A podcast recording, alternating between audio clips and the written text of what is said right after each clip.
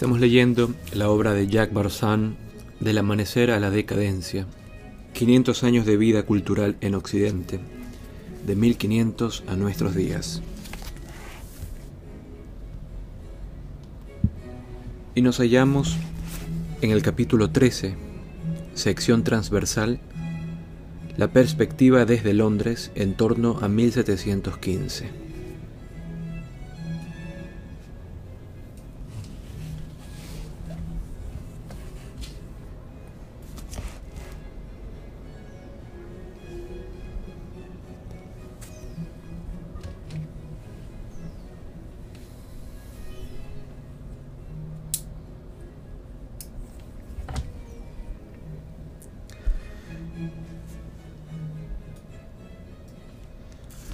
La feliz idea en que pensaban los londinenses cuando concluía 1715 era Luis XIV ha muerto.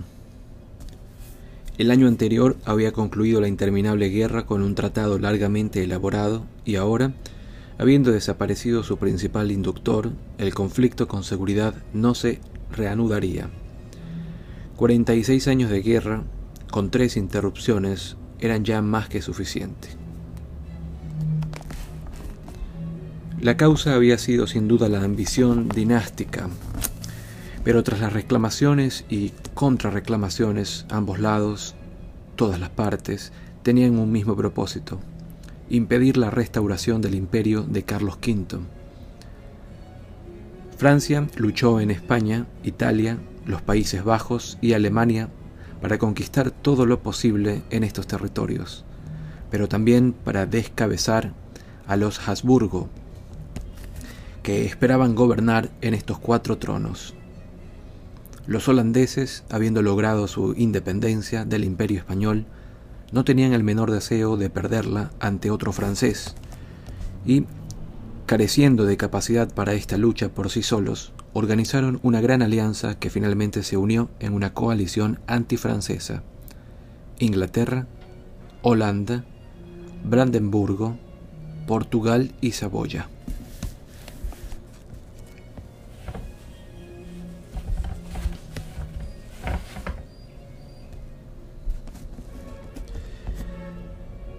Al inducir esta unión, Luis XIV consiguió provocar la Primera y la Segunda Guerras Mundiales, libradas en tres continentes. El Tratado de Paz permitió que su nieto ocupara el trono, pero no habría en el futuro unión entre ambos reinos. Francia perdió Canadá, que pasó a Gran Bretaña, la cual como pago de sus esfuerzos y sus gastos arrebató Gibraltar a España, junto a un contrato para suministrar esclavos africanos hacia América del Sur durante 30 años. En cuanto a los demás, la mayoría de los lugares, ganados o perdidos en batalla, fueron devueltos a sus anteriores dueños. El logro permanente para Europa en general fue la nación-estado soberana y con ella el sistema europeo o equilibrio de poder. A, partir de entonces, imperio significó posesiones en otros continentes. En cada país, asociados a esta largamente anhelada paz, se produjeron determinados cambios en gobierno y actitudes sociales. En Francia, el bisnieto de Luis XIV era demasiado joven para gobernar por sí solo y durante ocho años quedó bajo la tutela de su tío, el duque de Orleans. Esta regencia, como la restauración inglesa, invirtió las políticas y la religiosidad de las que estaban ya de las que estaban ya hartos la población y la corte. Fue un acto simbólico y compasivo que el primer movimiento del regente fuera poner en libertad a todos los presos de la, la Bastilla. El nuevo talante no solo sustituía al antiguo, sino que también lo condenaba. Al mismo tiempo abrió la puerta al libertinaje. El regente daba ejemplo. Tenía grandes cualidades y no desatendía los asuntos del Estado, pero era perezoso, disoluto y desvergonzado. La crudeza del vicio y su exhibición pública recordaban a los observadores a la época de la fronda. Y en la medida en que los hombres y mujeres de los últimos años de Luis XIV eran hipócritas, los adúlteros, jugadores de azar, bebedores y culpables de venalidad y hurto de la regerencia, de la regencia, perdón, de la regencia, no eran enteramente tipos nuevos. En este periodo de descaro se inventó el baile de las máscaras en la ópera, gracias a un fraile que propuso la colocación de un suelo móvil en el amplio espacio para dar cabida a los juerguistas. Las máscaras permitían las citas y el efecto de la multitud acallaba toda contención. Otras fiestas, como los espectáculos públicos y banquetes, cuando el regente instalaba a una nueva querida, convirtieron la licencia sexual en moda además de placer. La gente conocía el precio exacto en concesiones y dinero que había recibido la última candidata por sus favores. Los maridos participaban en el regateo, o lo intentaban al menos. Los cambios eran frecuentes, no obstante lo cual el regente gozó siempre de simpatías entre las mujeres de todas las categorías. Solo los sempiternos, solo los sempiternos, descontentos, se atrevían a hablar en sátiras, epigramas, caricaturas indignadas o mordaces. ¿Acaso lo peor fuera la degradación de las costumbres? De pulido cortesano, el regente pasó a ser un rufián mal hablado y con ello dio la tónica. Vulgarizadas las costumbres, las emociones se hacen también promiscuas, es decir, dejan de guardar proporción con aquello que las origina. El respeto hacia uno mismo y hacia los demás, la amistad y el juego limpio desaparecieron y las emociones más insidiosas, los celos, el resentimiento, la venganza misma, quedaron diluidas en una aceptación general de todas las relaciones humanas como algo momentáneo y trivial. Solo la fuerza del ejemplo, del ejemplo social, quedó pues intacta. Hay constancia de que algunos hombres y mujeres previamente decentes, después de ser nombrados para ciertos cargos, adoptaron la mala conducta debida para estar en sintonía con los elegidos. Una innovación, una idea con gran futuro, hizo su aparición en este momento. Un hombre muy joven llamado Cartouche, de formación militar, logró enorme celebridad por su audacia y éxito como ladrón. Fue detenido, se escapó y después inventó el papel de cerebro de actos delictivos. Organizó bandas de compañeros de oficio, masculinos y femeninos, reclutando incluso a jóvenes nobles que tenían talento y vocación para ello. En una cena, un hombre que había sido robado en el camino reconoció a un par de estos especialistas entre los invitados. Cartouche pronto fue un héroe para la población. Hábil para el disfraz, no desentonaba en la buena sociedad, encabezó una delegación para recibir al embajador turco y le liberó de los regalos que éste llevaba para la corte. Mientras una banda actuaba en París entre los extranjeros que tenían intención de intervenir en el plan del Mississippi, otra robaba el correo de León que transportaba riquezas. Su caída fue consecuencia de la traición de un cómplice. Otra vez arrestado, hicieron falta 40 hombres para lograrlo. Cartouche estuvo a punto de escapar por segunda vez. En el juicio, la gran sorpresa fue su corta estatura. Anteriormente había resistido horas de tortura sin confesar o incriminar a sus compañeros, pero por alguna razón hizo ambas cosas después, aunque sin posibilidad de evitar el castigo de ser descoyuntado en el potro. Sus discípulos, varios cientos de hombres, mujeres y adolescentes, fueron ejecutados de la misma forma o murieron por las torturas. Era comprensible que los londinenses tuvieran un equivalente de Cartouche, Jonathan Wild o Wild, celebrado en las novelas de Fielding y Defoe Daniel Defoe, porque el sistema policial era bastante primitivo también en Londres, como en Francia, en París. pero se creía que París estaba mucho mejor vigilado gracias a Colbert. Lo que allí había ocurrido en 40 años para permitir que la, que la criminalidad aumentara era que la ciudad había crecido en superficie y población.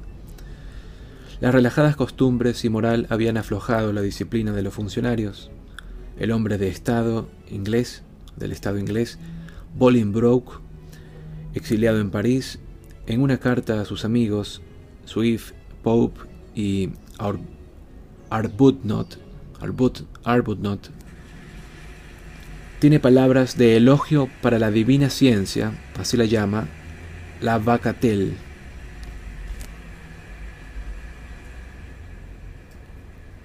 La Bacatel.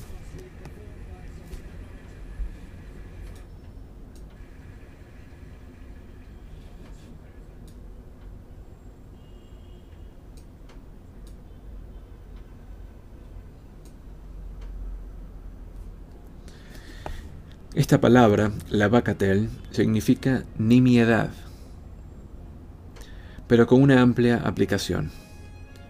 Puede referirse a una comida modesta o a una diversión modesta, a la pérdida de una gran suma o también a un, escrito o un encuentro sexual efímeros.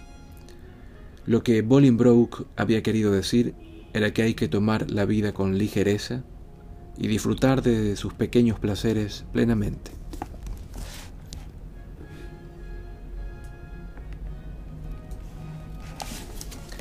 Más cerca de su patria, una de las preocupaciones del año 1715, en Londres, era una posible invasión de Inglaterra por una fuerza de franceses y escoceses. Dos decenios antes había sido destronado Jacobo II, hermano de Carlos II, y sus partidarios conspiraban para que volviera.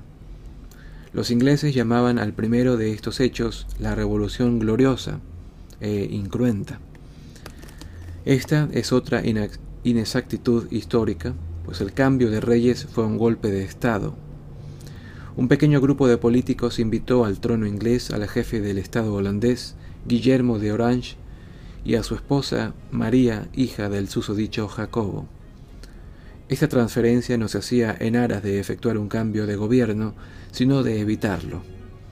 Jacobo II había tomado algunas medidas para reinstaurar el catolicismo y había dado indicios de querer actuar sin el Parlamento. El primer movimiento en este sentido, curiosamente, fue mediante una ley de tolerancia de todas las religiones. La revolución fue por consiguiente reaccionaria, no a favor de una idea nueva, sino de un cambio de personas dentro del antiguo marco. Y no fue tampoco enteramente incruenta. No hace falta ponerse pedante y citar la pequeña hemorragia de nariz de Jacobo en un momento crítico. Pero Guillermo tuvo que luchar contra las fuerzas de los Estuardo, irlandeses y franceses, en Irlanda. La dura represión de esta región por parte de sus soldados, un eco de la de Cromwell, es lo que ha dado el nombre de Orangemen o Orangemen, o bien orangistas, a todos los posteriores defensores de los intereses ingleses en esta infeliz isla, los orangistas, así se los llamaba.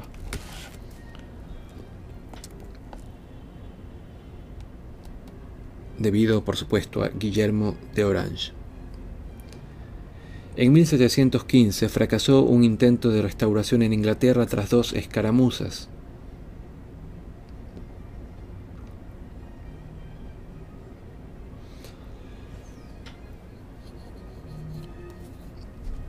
Ocho años antes, Inglaterra y Escocia había formado una unión, habían formado una unión y los clanes no se levantaron a favor de Jacobo pese a la larga asociación escocesa con Francia. Pero los ingleses no confiaban en que la nueva situación fuera segura. La rebelión llamada del 15 fue en efecto seguida por la del 17 o la de 1745. La de 1745 o la del 17. Y en esta sí hubo batallas.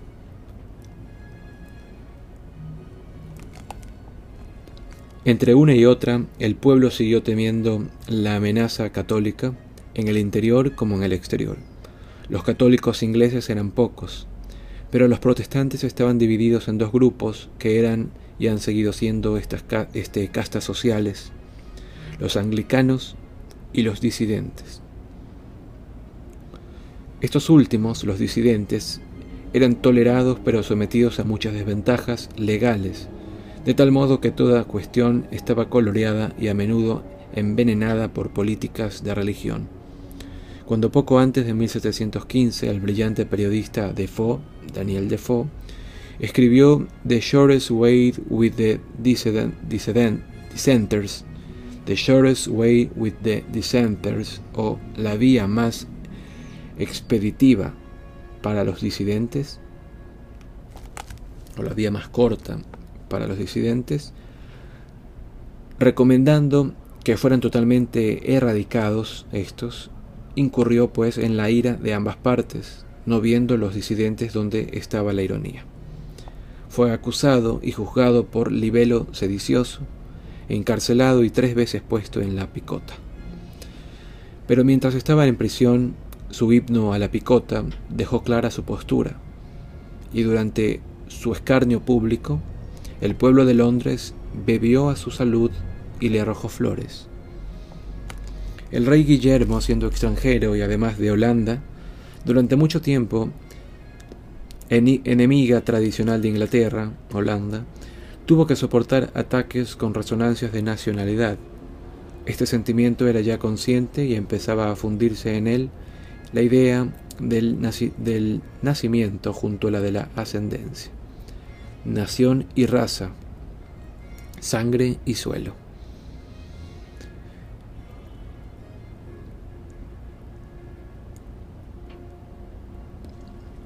Respecto a esta cuestión, Defoe defendió al nuevo rey. Su poema titulado The True Born Englishman, el inglés de pura cepa, de pura estirpe o raza, satiriza la idea de que pueda existir semejante cosa. Por este y otros poemas y panfletos, y especialmente por su Review, una revista política que hacía él, él solo, una a la semana en un principio y después llegó a tres a la semana, Defoe ha sido calificado como padre del periodismo moderno. Sería más exacto decir del periodismo político. Hacia 1715 la mayoría de los países de Occidente tenían periódicos, gacetas o revistas que suministraban noticias, comentarios variados o ensayos sobre cuestiones de moral o sociales, o todo ello a la vez. La prensa como institución con formas diversas nació entre 1630 y 1650. Era el panfleto, muy reducido en dimensiones, publicado regularmente a intervalos cortos y con anuncios añadidos. El periodista evolucionó hasta constituir un tipo social, ejemplificado en Londres de los años que nos ocupan por Daniel Defoe, Addison, Steele, Swift y un grupo numeroso de plumas menores. Su característica común es la lealtad a un partido político. La prensa que ataca al gobierno sostiene que actúa en pro de las libertades y la justicia contra la corrupción y por el bien general. La prensa que apoya al gobierno sostiene que informa al, ciudadano, ocupado o ignorante, sobre las complejas actividades de los hombres del poder, todos ellos unívocamente consagrados al bienestar general.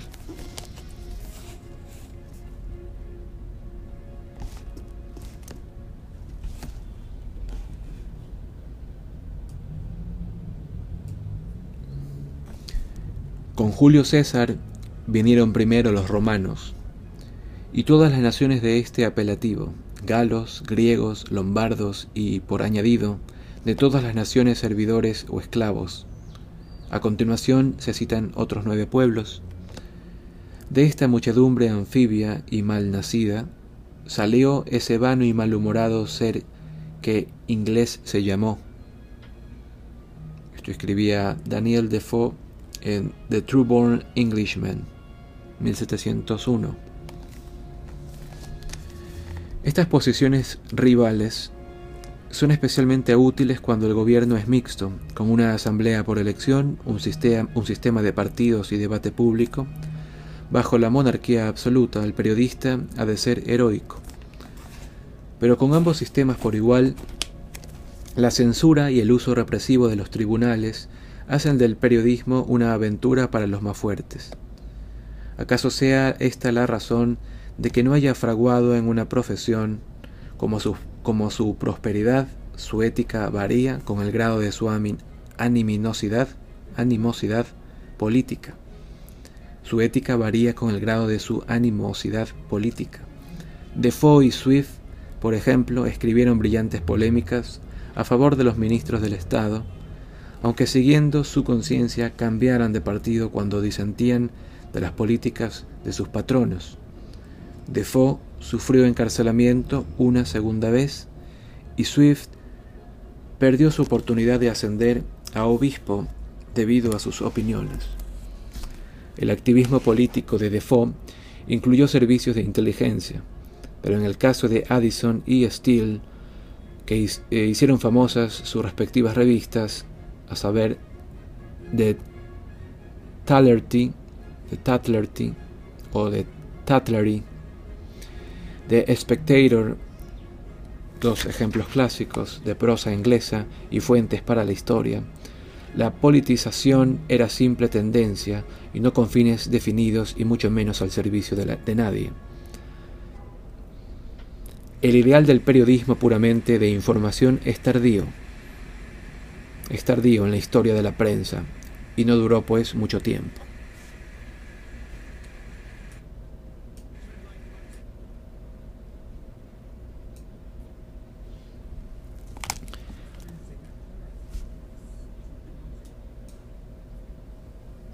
Lo que los periodistas de todo tipo ven como tarea propia es formar con ayuda de los rumores y prejuicios vigentes, lo que se denomina opinión pública.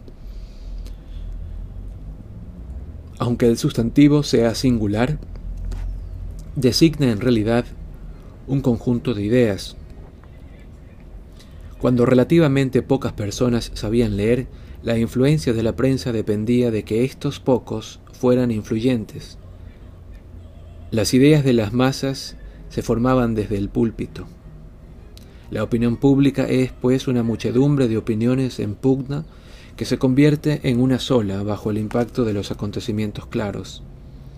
Para el público, como para el periodista, los hechos informados han de ser llamativos, escandalosos o inesperados.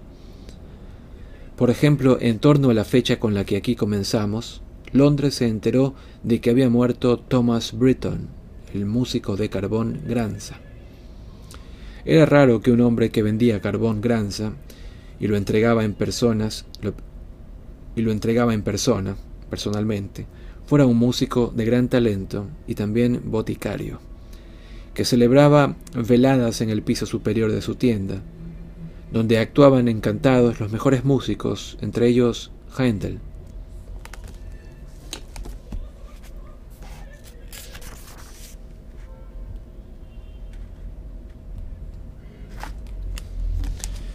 Por entonces ocurrió el extraño caso del poltergeist de Epworth.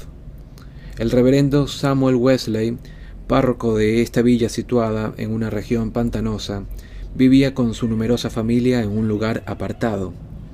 Súbitamente su rectorado fue escenario de golpes en la puerta y otras perturbaciones sin explicación. Tan preocupantes y persistentes eran estos fenómenos que la familia quiso mudarse. Pero el párroco era obstinado, especialmente contra el demonio, que evidentemente intentaba desalojarle de allí. El pastor se había mostrado igualmente empecinado con sus vecinos cuando éstos expresaron su, desagrado respecto a sus opiniones y su acción pastoral. Lo que hoy parece probable es que los poltergeist fueran obra de sus feligreses intentando expulsarle con mucha habilidad. No sabían estos, ni tampoco Wesley, que sus hijos, John y Charles, ambos estudiantes de Oxford, estaban cosiendo allí una mezcla de ideas religiosas y sociales que no tardaría en fermentar.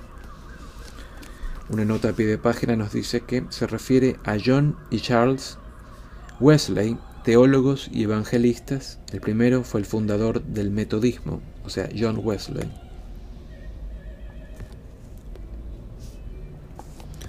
Igualmente extraño y no tan fácilmente explicable era el fenómeno de la rueda Orfireus o Orfireus, que durante algunos años ocupó algunas de las mejores cabezas de la Royal Society y otros organismos eruditos de Europa.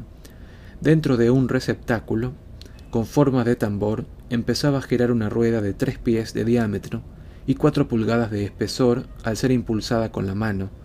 Después iba adquiriendo velocidad, podía elevar pesos y seguía en movimiento, y todo ello sin ninguna fuente de potencia exterior. Su inventor, un tal Johann Bessler, que se hacía llamar Orfirius, se negaba a explicar cómo ocurría este movimiento sin motor o cómo había llegado a descubrir su principio. El misterio no era cuestión baladí. Muchas personas cultas conocían la nueva física y consideraban imposible el movimiento perpetuo. Los enemigos de Orfirius le atacaban con la pasión del inquisidor contra el hereje. Bessler respondió a los ataques construyendo otras tres ruedas mayores que la primera. La última levantaba un peso de setenta libras, tenía un, mecenas aristócrata, este tal Bessler o Orfirius tenía un mecenas aristócrata y nunca intentó ganar dinero con sus demostraciones. La correspondencia en torno a esta cuestión es abundante y precisa. La cuestión era manifiesta. Los expertos habían examinado aquella máquina misteriosa, esfinge, y se habían retirado desconcertados. Nunca se ha, hallado la solución. Se comentó anteriormente que los avances científicos dependían con harta frecuencia de los instrumentos, ya fueran estos comunes y accesibles o ideados por el investigador. Por su parte, el ingeniero aprovecha la teoría cuando es aplicable y en ocasiones trabaja hombro con hombro con otro técnico, el arquitecto.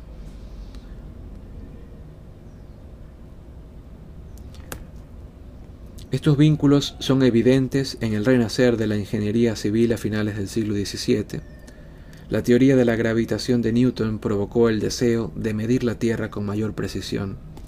De esto surgió la unión de visión telescópica y nivel de burbuja de Mallet, un ingeniero militar francés. Los instrumentos existentes para reconocimiento, medición y construcción, una panoplia de reglas, compases, transportadores, compases de puntas fijas, goniómetros y nivelímetros, bielas y cadenas, micrómetros, calibradores, el pantógrafo y otros instrumentos filosóficos fueron por vez primera objeto de un tratado ilustrado. Su desarrollo explica cómo se construyeron los notables canales, puentes, carreteras, acueductos, obras hidráulicas y defensas portuarias de este periodo un buen número de los cuales sigue todavía en pie. Además, la guerra y sus preparativos aumentaron los conocimientos mediante el estudio y la construcción de fortificaciones. Durante las luchas dinásticas, las batallas decisivas se libraron muchas veces entre sitiadores y sitiados. Las ciudadelas en torno a las ciudades que daban acceso a una región determinada eran enormes obras de ciencia, de ingeniería y arte barroco compuestas de trincheras, murallas, bastiones, atalayas, corredores, parapetos y zanjas llenas de agua, zanjas llenas de agua, la geometría presidía todo el trazado, una sucesión de ángulos verticales y pendientes horizontales, para magnificar las dificultades de acceso y entrada, de acceso y entrada y minimizar el efecto del fuego frontal de los cañones porque los cañones de la época no disparaban bombas y sus andanadas horizontales no traspasaban los terraplenes. La artillería de sitio estaba formada por morteros y obuses, piezas que lanzaban piedras o bola de hierro por encima de las barreras y sólo producían daños donde caían. La mejor forma de abrir brecha en un, en un fuerte, en un fuerte, una fortaleza, era socavando y volando los terraplenes y esto se hacía cuando las circunstancias lo permitían. Los artífices más destacados de este género arquitectónico fueron el holandés Coehorn y el francés Vauban, de quien vamos a decir algo.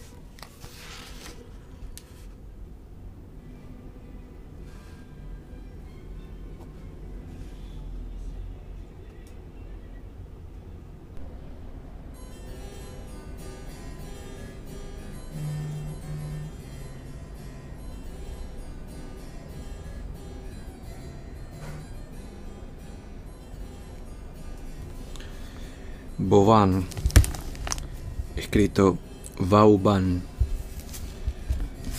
El primero era un perito intuitivo, el segundo un genio polifacético que elaboraba teorías y también dirigía la construcción in situ.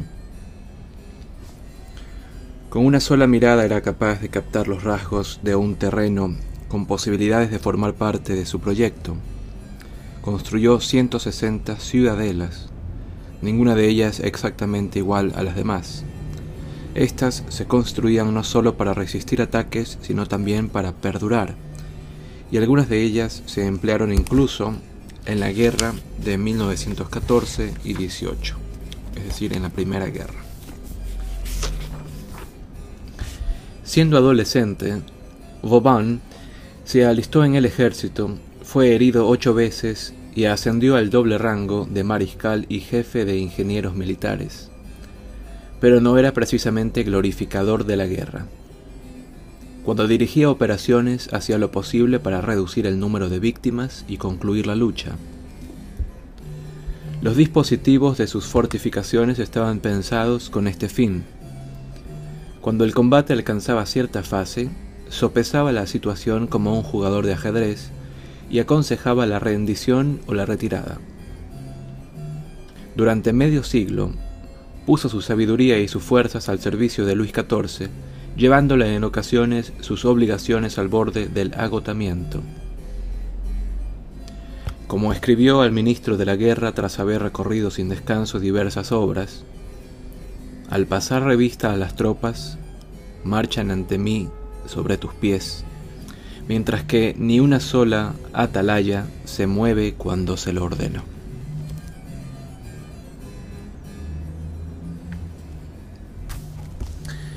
Vauban también supervisó obras para la paz.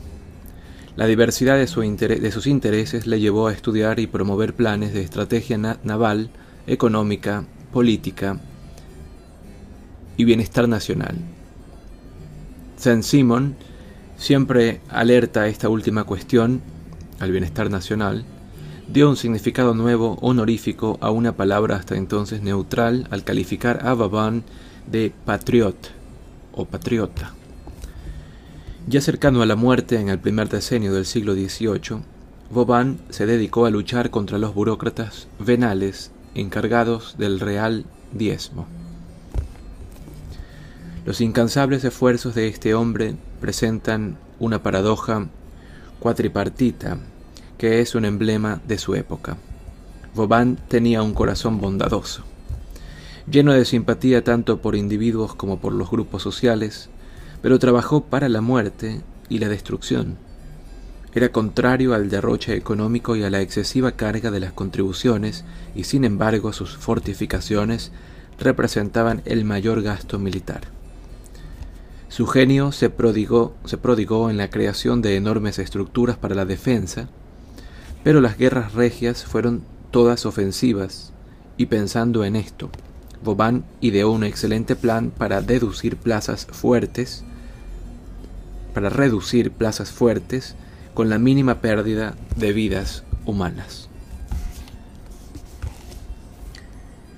Temo por el estado de la monarquía cuando veo guarniciones compuestas de compañías de niños y de otros pobres infortunados arrebatados de sus hogares y sometidos a toda clase de malos tratos, y que están mandadas en su mayoría por oficiales en condiciones tan malas como las suyas, alojados como cerdos, medio desnudos y medio muertos de hambre.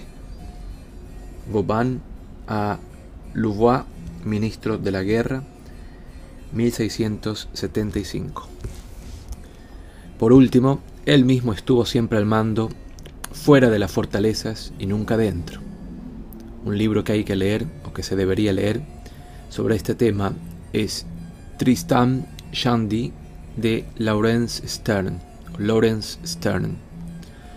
Los lectores aficionados a los detalles técnicos disfrutarán del texto y las ilustraciones de The Fortress in the Age of Vauban and Frederick the Great, autor Christopher Duffy, escrito Duffy.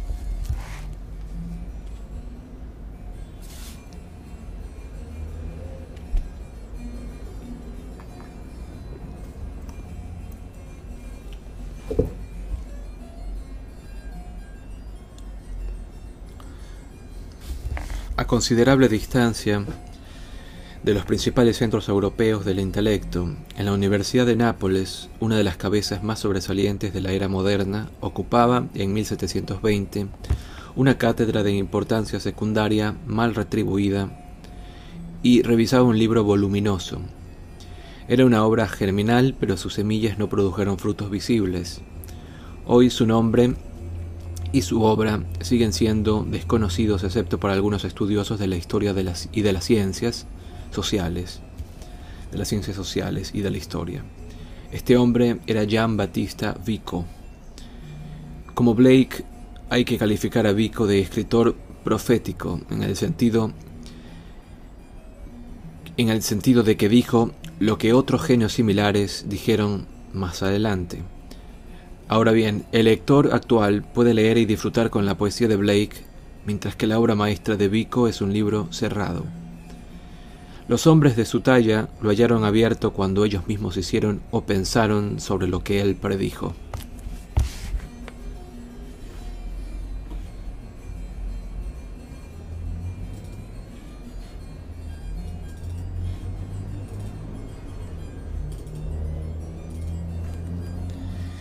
Hijo de un pobre librero napolitano, Vico creció en la más terrible pobreza, sus estudios fueron míseros y hasta que no aprendió industriosamente por su cuenta no pudo entrar en un círculo de hombres cultos y pensadores vivaces, cuyos debates giraban en torno a avanzadas opiniones, las de Gassendi, Bale, Hobbes, Spinoza, John Locke, por ejemplo.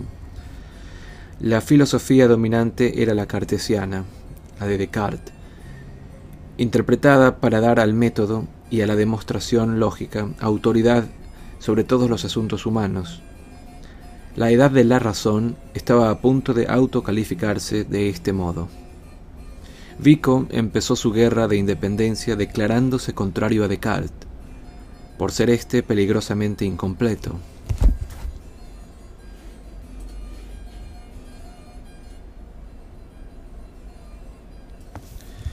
Sin saber nada sobre los dos espíritus de Pascal, sus pensé, sus pensamientos no eran todavía una obra clásica, Vico formuló la misma crítica de la razón en términos diferentes.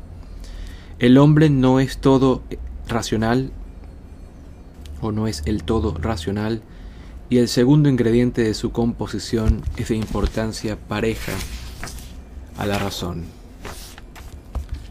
es, en efecto, de enorme importancia.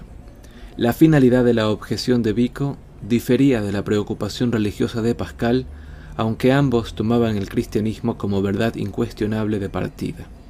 Lo que Vico buscaba era una nueva definición de la historia del hombre y una nueva filosofía para acompañarla, con objeto de formar una visión unificada del hombre y el mundo.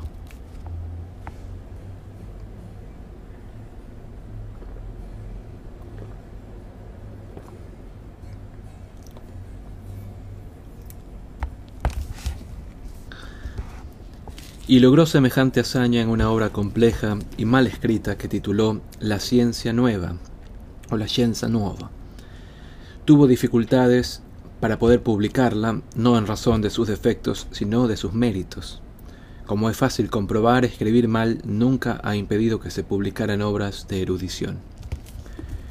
Vico creía que la humanidad, las naciones, las civilizaciones, las culturas, habían atravesado progresivas etapas desde la bestialidad a la alta civilización. y después se había hundido otra vez en la barbarie. Llamar bestial a la primera etapa era un atisbo de evolución, y claro está, una herejía. Vico inició pues la tradición de dividir la historia no sólo por años, sino también por niveles de cultura, que se elevan, permanecen estables o caen, o quizá se elevan sin cesar. De sus estudios dedujo conclusiones generales y formuló predicciones. La más inquietante era que la segunda barbarie que anega la civilización después de que ésta ha alcanzado su cima es peor que la primera. Los primeros bárbaros poseen virtudes rudas, a los segundos no les queda ya ninguna, no les queda ya ninguna. Vico enumeró los caracteres, los caracteres de la segunda y cómo llegaba ésta a producirse. La multitudinaria vida urbana produce hombres descreídos, que consideran el dinero la medida de todas las cosas y que carecen de cualidades morales, particularmente de modestia, responsabilidad hacia la familia y coraje viril. Emancipados de toda ética en general, viven para la mutua vigilancia y engaño. Con esta descripción, Vico tenía la esperanza de advertir a sus contemporáneos sobre lo que podía acaecer. Había leído y asimilado los hechos de la acción humana y la decadencia social en el historiador Tácito y en el politólogo Maquiavelo. Pero la Scienza Nueva trataba también sobre otros temas de envergadura que Vico, por así decirlo, inventó y que siguen teniendo actualidad. El carácter del Estado, los métodos de la antropología y la etnología, los orígenes y el papel de la desigualdad social, como Pascal se había enamorado de una mujer aristócrata, y lo más provocador de todo, los límites de la providencia en su acción sobre la historia. Pese a los partidarios de la predestinación, religiosos o laicos que fueren, siempre presentes, Vico se entregó a una segunda herejía, que los hombres hacen su propia historia. Vico murió cerca del punto medio del siglo XVIII, no aislado ni en mísera pobreza, pero sí carente de la categoría y los atentos elogios que merecía. Es plausible pensar que el fuerte sentido histórico perceptible en todo lo que escribió es la razón de que el reconocimiento le llegara a comienzos del siglo XIX, un siglo, cansado, perdón, un siglo casado con la historia, o un siglo muy íntimamente emparentado con la historia. Primero, algunos estudiosos italianos del derecho público, después Goethe, Michelet, Auguste Comte y unos pocos más admitieron estar en deuda con Vico por haber confirmado su hipótesis, o sus hipótesis. No escatimaron alabanzas, presumiblemente también Hegel y Marx le leyeran y sacaran provecho de él. Sus obras, aunque no sus palabras, así parecen indicarlo. Considerablemente más tarde los antropólogos le reclamaron como uno de los suyos. Hoy hay que preguntar a varias decenas de personas muy leídas para encontrar una que haya oído hablar de Vico.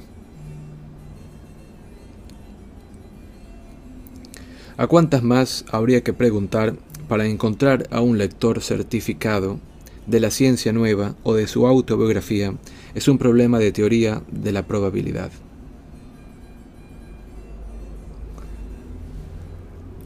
Los pueblos libres buscan sacudirse el yugo de sus leyes y quedan sometidos a monarcas. Los monarcas buscan fortalecer su posición envileciendo a sus súbditos con todos los vicios de la disolución y los disponen para soportar la esclavitud a manos de naciones más fuertes. Las naciones buscan disolverse y lo que queda de ellas huye a los montes en busca de refugio, donde, como el ave fénix, resurgen otra vez. Lo que hizo todo esto fue la razón, porque los hombres lo hicieron con la inteligencia, no fue el destino, porque lo hicieron por elección, ni el azar, ni porque las consecuencias de que actúen siempre así son perpetuamente las mismas. Vico, Conclusiones, La Ciencia Nueva, de 1744. Londres, a diferencia de otras capitales europeas, mira hacia el oeste tanto como hacia el sur o el este. Quizá más, y a comienzos del siglo XVIII, preocupación y curiosidad atraían por igual su atención hacia el lejano oeste, donde prosperaban las colonias fundadas hacía un siglo. Al mismo tiempo, éstas estaban experimentando y causando dificultades por las sepiternas razones del comercio y la política. Los colonos querían los artículos manufacturados ingleses para los cuales carecían de la máquina necesaria, la maquinaria necesaria, y los obtenían vendiendo granos, pescado, pescado curado y otras materias primas a Europa y al sur de las Indias occidentales. O, perdón, y otras materias primas a, a Europa del sur y a las Indias occidentales a cambio de vino y otros productos que Inglaterra adquiriría después. Era pues un comercio triangular, siguiendo una ruta más directa. Nueva Inglaterra compraba melaza en el Caribe, elaborada con la caña de azúcar, la destilaba para hacer ron y con este compraba esclavos de África Occidental que vendía a los productores de azúcar antillanos. Cuando los ingleses decidieron cobrar impuestos sobre la melaza para obtener rentas, su precio se elevó para los comerciantes en ron y el malestar político siempre latente en las colonias hizo evolución, ebullición, perdón, e hizo ebullición una vez más. El número de la población colonial norteamericana en esta época se calcula de 162.000, pero no formaba un cuerpo unificado, los vínculos con la madre patria variaban entre una colonia y otra. Cuando el asentamiento de origen se regía por una carta foral, similar a los estatutos de una corporación, los colonos consideraban que vivían bajo una constitución que les otorgaba privilegios permanentes, como el de reunirse en asambleas. Si se decretaba otra cosa, y quedaban bajo la potestad de un gobernador nombrado en Inglaterra, o si era enviado un gobernador para sustituir la autoridad de la carta otorgada, el deseo de autogobierno se tornaba en rebeldía. Añádase a ello la animosidad democrática de los pobres contra la clase terrateniente, que formaba parte de la tradición puritana, y se hace evidente que la oposición colonial a los gobernantes y el dominio inglés era inherente e incurable. Esta estalló en Virginia con la rebelión de Bacon contra la aristocracia, y no cesó de causar agitación en Nueva Inglaterra hasta que la Revolución Inglesa de 1688 le dio carácter violento el año siguiente. Carlos II había aspirado a gobernar las colonias por decreto y Jacobo II a aglutinarlas en una sola unidad con el mismo fin, enviando a Sir Edmund Andros o Andros para gobernarla pero los bostonianos se sublevaron, metieron a Andros en la cárcel y restauraron las estipulaciones del fuero que Carlos había derogado. La lucha por la independencia americana data claramente de los primeros días.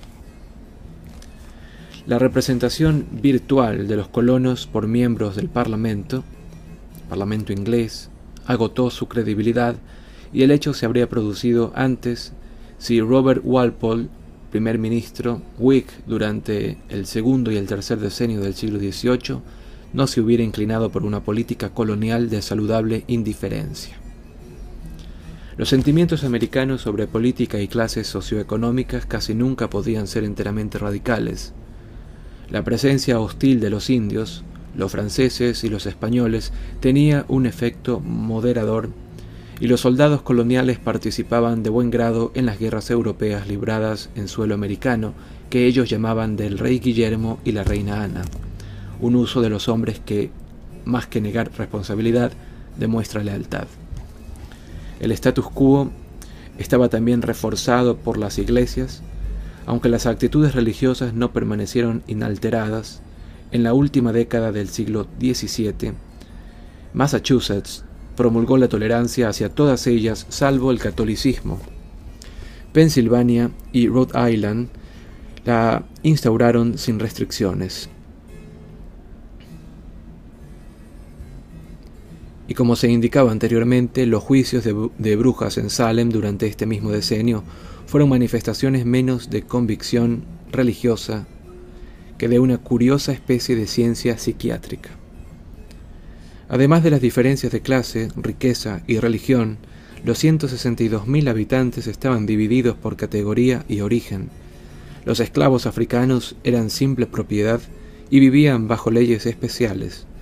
Por encima de ellos estaban los criados, hombres y mujeres, que habían obtenido un pasaje de inmigrante a condición de servir a un, a un señor durante un número determinado de años. Estaban también, lo que, estaban también los que podrían denominarse esposas por contrato, mujeres venidas voluntariamente para suplir su escasez con la esperanza de mejorar su suerte.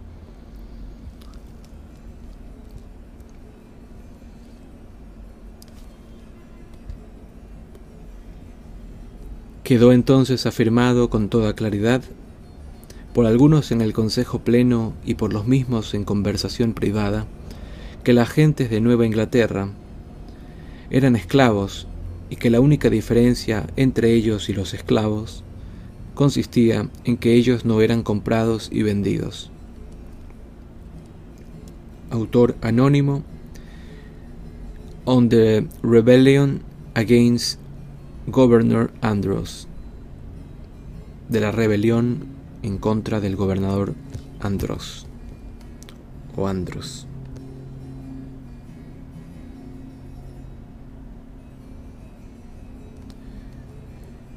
Las, las, restantes capas de la población pertenecían a las categorías existentes en la metrópoli, fueran estas las que fueran.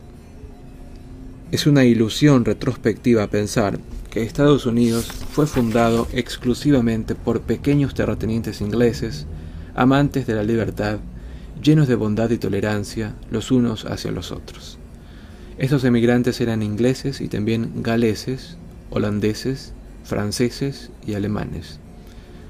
Una numerosa emigración escocesa-irlandesa empezaba en el periodo aquí examinado y ya se oían protestas de que algunos recién llegados a Georgia, que por entonces empezaba a colonizarse, eran de carácter inferior a sus predecesores.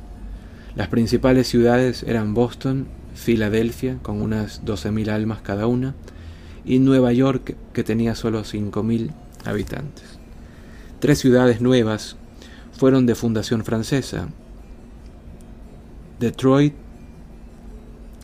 Mobile y Nueva Orleans, y otra española, San Antonio, junto a su misión El Álamo, pero la fundación de ciudades no era el objetivo común. El tipo social dominante era el hombre de frontera, que ha de ganarse la vida luchando en lo desconocido en todas sus formas, terrenos agrestes, animales, indios. La virtud de la autonomía, posteriormente cantada por Emerson, por Ralph Waldo Emerson, quedó así incrustada en el etos nacional por simple necesidad. Después, bajo la presión de la industria mecanizada y el crecimiento demográfico, este ideal se erosionó y fue gradualmente sustituido por su opuesto.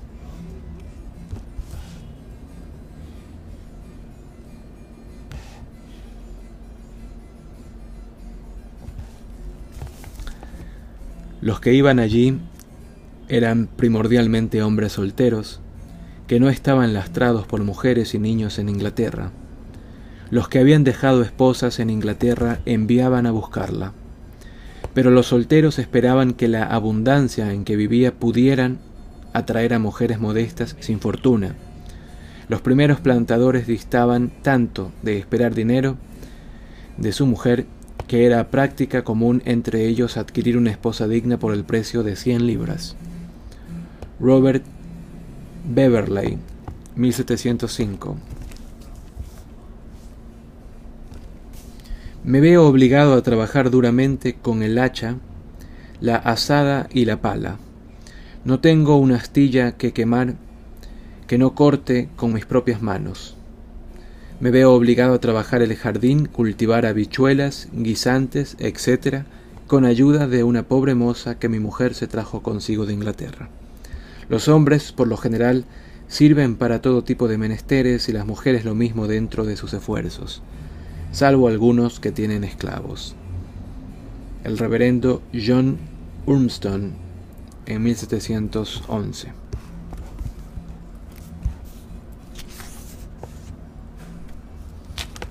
En estas duras condiciones de vida, la cultura americana en el sentido de la alta cultura era escasa. La producción poética era insignificante, aunque a fines del siglo XVII Benjamin Thompson escribió una épica titulada The New England Crisis, Crisis la nueva crisis en, oh, la crisis de Nueva Inglaterra. Y Ain Badstreet emitió ampliamente a un poeta franco-inglés muy leído, Du Bartas. No, he dicho emitió, no, imitó. Imitó. Ain Badstreet imitó ampliamente a un poeta franco-inglés muy leído, a saber, Du Bartas. Du Bartas. Ella, Badstreet, inició la tradición de imitar modelos ingleses que duró hasta finales del siglo XIX. Los escritores en prosas sobre temas laicos como el historiador de Virginia, William Beard, tenían la ventaja de disponer de asuntos nuevos y pintorescos. En Nueva Inglaterra, las reflexiones de toda una vida otorgaron singular mérito al diary o diario del juez Samuel Sewell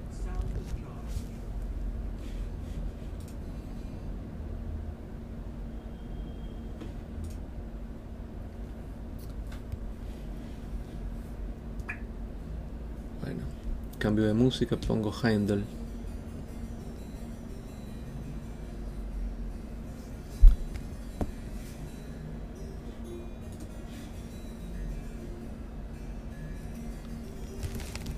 En pintura, la falta de centros donde formarse o copiar tuvo el afortunado efecto de producir esa pintura primitiva, principalmente retratos, que es hoy envidia de modernistas y delicia de coleccionistas. La música, en gran medida para uso religioso, se inspiraba en melodías e himnos eclesiásticos ingleses y por lo demás consistía en canciones folclóricas, también importadas. No había motivo para romper esta continuidad, pero a partir de estos materiales, los que poseían dotes musicales, de forma en gran medida autodidacta, crearon variaciones y piezas tan originales por sus defectos como por su espíritu. En ocasiones la intención dramática del compositor americano se conseguía con unos medios innovadores que el siglo XX, en la persona de Charles Ives, no repudiaría. Los imperativos de la vida práctica dirigían las energías culturales en otras direcciones. Desde muy pronto se habían creado escuelas y Harvard College, una especie de escuela de enseñanza secundaria, se fundó pasando un decenio y medio de la llegada de los peregrinos. Los estudios literalmente superiores surgieron a finales del siglo en el College of William and Mary, que así honraban a los nuevos soberanos, y Yale, que se llamó en origen Escuela Colegiada de Saybrook. Connecticut, 17 años después, fue trasladada a New Haven, New gracias a un benefactor llamado Eliu Yale, empleado a la sazón en la Compañía de la India Oriental en Madras.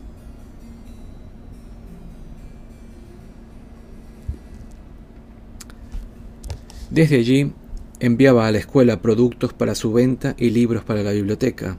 No era infrecuente que en estos tres colegios los estudiantes entraran a los 13 o 14 años, un buen número de ellos con la intención de hacerse eclesiásticos, como sus profesores. La sociedad no había descubierto todavía la necesidad de equiparar a todo el mundo con un título académico como billete de admisión para un trabajo bien pagado. Mientras las colonias inglesas de América seguían aún lejos de constituir una nación, un plan unificador de William Penn no tuvo más fortuna que el decreto de Jacobo II. Otro pueblo en el otro extremo de Europa empezaba a ser forzado a constituirse en algo que se asemejaba a una auténtica nación. El zar Pedro subió al trono de Rusia a los 17 años, en el mismo año que Guillermo de Orange era coronado rey de Inglaterra. Ambos tuvieron que afirmar su autoridad ante la oposición que encontraron, pero Pedro tenía además la tarea de forjar un Estado moderno. Contaba con la ayuda de los hombres de Europa Occidental, Lefort, un suizo, y Gordon, un escocés, pero el zar comprendió su ignorancia del modelo occidental y se dispuso a conocerlo en persona. A fines de siglo marchó de incógnito a Holanda y trabajó allí en un astillero, después fue a Francia, donde apareció con su propio nombre y estilo, y finalmente a Inglaterra también de incógnito. Aprendió deprisa e inteligentemente reclutó ayudantes para su plan de llevar a Rusia de un solo golpe hasta el nivel cultural de Occidente. La cuestión se reveló mucho más difícil de lo esperado. Podía, y lo hizo, cortar barbas y cabezas y emitir edictos. Construyó una nueva capital, San Petersburgo, San Petersburgo, importó libros extranjeros e impuso el francés como idioma, idioma de la corte. Fundó una academia de ciencias, pero durante muchas décadas sus integrantes fueron todos extranjeros por falta de candidatos propios.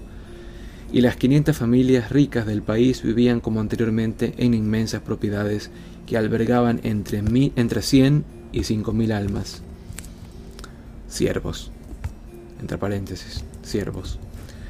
Así era la élite o la élite que pronto gozaría de estima en el exterior por su elevado grado de cultura, canalizada a través de un conocimiento adquirido de las lenguas extranjeras, entre el resto de la población, incluso cuando fue emancipada en el siglo XIX, persistían las costumbres ancestrales. Los hombres que Pedro llevó consigo en su recorrido por Occidente dieron a sus anfitriones suficiente idea de dichas costumbres. Estaban invariablemente borrachos y eran groseros, dando el nombre moscovita una connotación que nunca más perdió. Por nuestras hazañas de armas hemos salido a la luz del día. Incluso aquellos que aún no nos conocen nos respetan. Pedro el Grande, en 1714.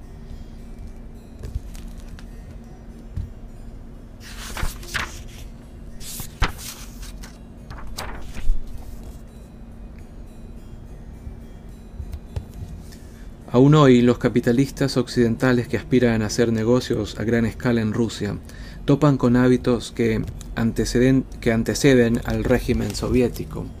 El aclamado escritor y antiguo exiliado Alexander Solzhenitsyn, oh, perdón, repito lentamente, Alexander Solzhenitsyn condena a Pedro el Grande por la brutalidad de sus reformas calculando que un millón de rusos murieron o fueron expulsados entre 1719 y 1727. Este crítico se pregunta después si Rusia sobrevivirá, sobrevivirá como nación. ¿Acaso nunca lo fuera? Cabe hacerse la misma pregunta hoy en día sobre, sobre otros estados. En época de Pedro el Grande, no hay duda de que la nación como forma política había cuajado sólidamente en todo el borde atlántico de Europa pero era más débil según se avanzaba hacia el este. Aunque reconocidas como unidades independientes, Suiza y Holanda, oficialmente las Provincias Unidas, no se habían soldado del todo, y los países escandinavos no se habían separado en el trío actual, Suecia, Noruega y Dinamarca.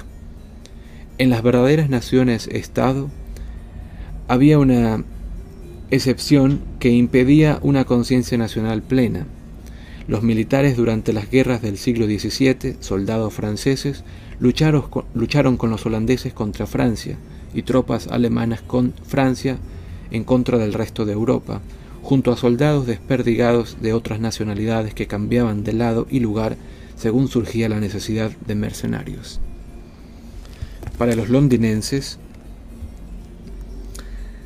que se enteraron de la visita de Pedro el Grande, este extravagante hecho no fue el único en alimentar su curiosidad. Al otro lado del Canal de la Mancha, un extraordinario espectáculo mantenía a la gente en suspenso, como si estuviera ante una obra de teatro. Se prolongó este cerca de un año y medio y estaba también ligado a América, aunque fuera solo por un hilo. Se trataba del Mississippi Bubble, Aquí bubble tiene el sentido de una especulación inflacionaria, que viene a ser burbuja. Su origen y caída fueron en buena parte obra de las circunstancias. Como se recordará, la regencia que siguió a la muerte de Luis XIV se vio ante la bancarrota. El Estado debía aproximadamente dos veces y media, dos veces y media la cantidad que obtenían en rentas, que apenas cubría los gastos del gobierno. Esta situación provocó indignación contra los arrendadores de impuestos que fueron obligados a devolver sus ilícitas ganancias y uno de ellos fue ejecutado. Pero el dinero recuperado se, volatilizó de camino a la tesorería en manos de los favoritos del regente y de las elegantes damas de sus amigos.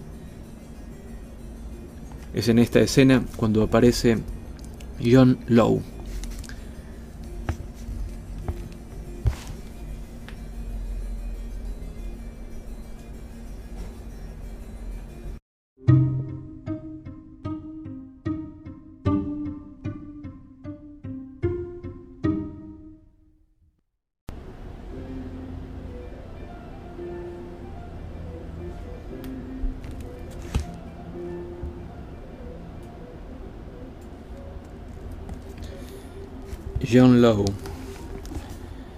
Era este un escocés de edad mediana en el que se unían una vida de aventura con genio para las finanzas.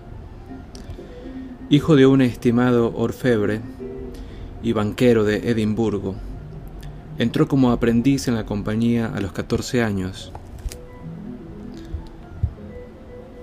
Trabajó con ahínco y aprendió mucho allí pero al trasladarse a Londres a su mayoría de edad, se convirtió en jugador y vividor. Era alto, bien parecido, deporte atractivo. En un duelo a causa de una mujer, mató a su criado y fue condenado por homicidio, pero se le permitió huir. Sus viajes por el extranjero le llevaron hasta Hungría y Venecia, y se hizo experto en comercio europeo, Años antes había propuesto un plan al Parlamento escocés mediante el cual un banco podría emitir billetes respaldados por el valor de la tierra, lo cual fomentaría el comercio. Dicho plan fue rechazado. Presentado, presentado después ante Luis XIV encontró la misma respuesta, rechazo. Al regresar a Francia durante los días críticos de la regencia, Lowe se ganó enseguida la amistad y confianza del regente y volvió a plantear la propuesta del banco, y esta vez con éxito. Redactados sus estatutos sin tardanza, Lowe ⁇ Company fundó un banco central con filiales en varias provincias y emitió acciones tan ventajosas que fueron pronto adquiridas.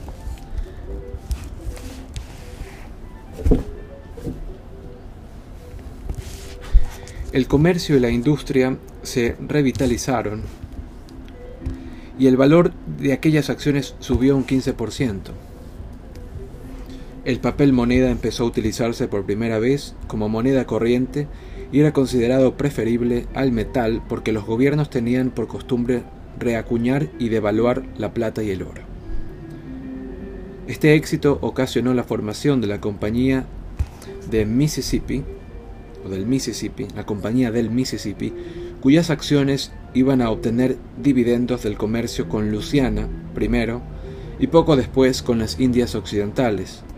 En virtud de la reputación de Lowe, miles de personas se apresuraron a suscribir las acciones y su valor en bolsa se elevó un 120%. Solo dos figuras públicas se inhibieron, Saint Simon y el mariscal de Villars o Villars. Pero mucha gente de a pie arriesgó sus ahorros con esperanza de hacer fortuna. En este punto álgido, Lowe cometió un gran error. Se dejó convencer por las autoridades para emitir nuevas acciones. El país se inundó de papel, escasearon las monedas y el comercio se resintió. Alrededor de 6.000 hombres fueron reclutados o coaccionados para marchar a Luciana con el fin de avivar allí el comercio y los beneficios, y un edicto prohibió que nadie tuviera más que una pequeña cantidad de dinero en metal. Esta última medida desató el pánico general. En la avalancha de gente que se precipitó al banco se asfixiaron 15 personas. Monsieur de Chirac, un médico, dio a un paciente un susto que a punto estuvo de mandarle al otro mundo cuando murmuró para sí dentro de él mientras le tomaba el pulso. Lo siguiente murmuró. Está bajando, bajando, bajando. Lowe y su familia fueron hostigados por la multitud, muchos querían ahorcarle. Por doquier circularon versos y epigramas satíricos sobre él. Lowe reconoció su error, pero fue tratado con generosidad por el regente, que le entregó dinero para sus futuros gastos y le permitió marcharse a Italia. Tras obtener un perdón por su homicidio, regresó a Inglaterra y terminó sus días en Venecia pobre y deshonrado. Desde entonces, y hasta fecha tan reciente como 1996, ha sido considerado por algunos economistas como un pionero en el arte del crédito y las operaciones bancarias, cuyo mal paso se debió a la inevitable presión de gobernantes ignorantes. Yace aquí un escocés de mundial fama, por haber calculado lo que tuvo en gana. Gracias a su hábil juego con los números, Francia sufre hoy mortal infortunio. Sátira francesa anónima.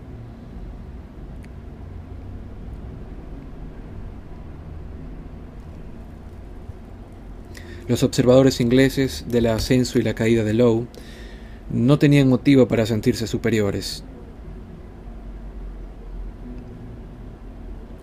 Una media docena de años antes se habían embarcado en un plan ideado por el principal ministro, Harley, llamado Harley, para restablecer el crédito público, la Compañía del Mar del Sur, financiada con acciones que todo el mundo podría adquirir. Los comienzos fueron favorables porque el plan era bastante sólido, pero cuando llegaron a Inglaterra las nuevas, las nuevas de los primeros éxitos de Lowe, las noticias de los primeros éxitos de Lowe, los directores de la compañía se extendieron y comenzó así la especulación. En el Parlamento se disputaron medidas para fomentar o frenar el proceso, exceptuando media docena de pares, el único hombre de Estado que se opuso a que siguiera adelante esta medida fue Robert Walpole. Mientras se esperaba la legislación pertinente, se formaron innumerables compañías que salieron al público. La mayoría de sus presuntos objetivos eran claramente absurdos. Todo iba a producir enormes beneficios, desde la reconstrucción de casas en toda Inglaterra, hasta comerciar con cabello y enseñar a tocar la tiorbe, tiorba, un laúd con dos mangos y ocho cuerdas más. Estas empresas pasaron rápidamente a ser objeto de especulación y se esfumaron del mismo modo que la de Lowe. Pero en Inglaterra hubo penalizaciones y cierto grado de compensación por parte de los especuladores. El historiador Gibbon describe en su autobiografía la actuación de su abuelo como director de la Compañía del Mar del Sur, este hombre fue arrestado y multado con 100.000 libras, con las que hizo una segunda fortuna y pudo así permitirle a su sobrino el ocio necesario para escribir una de las obras maestras del mundo.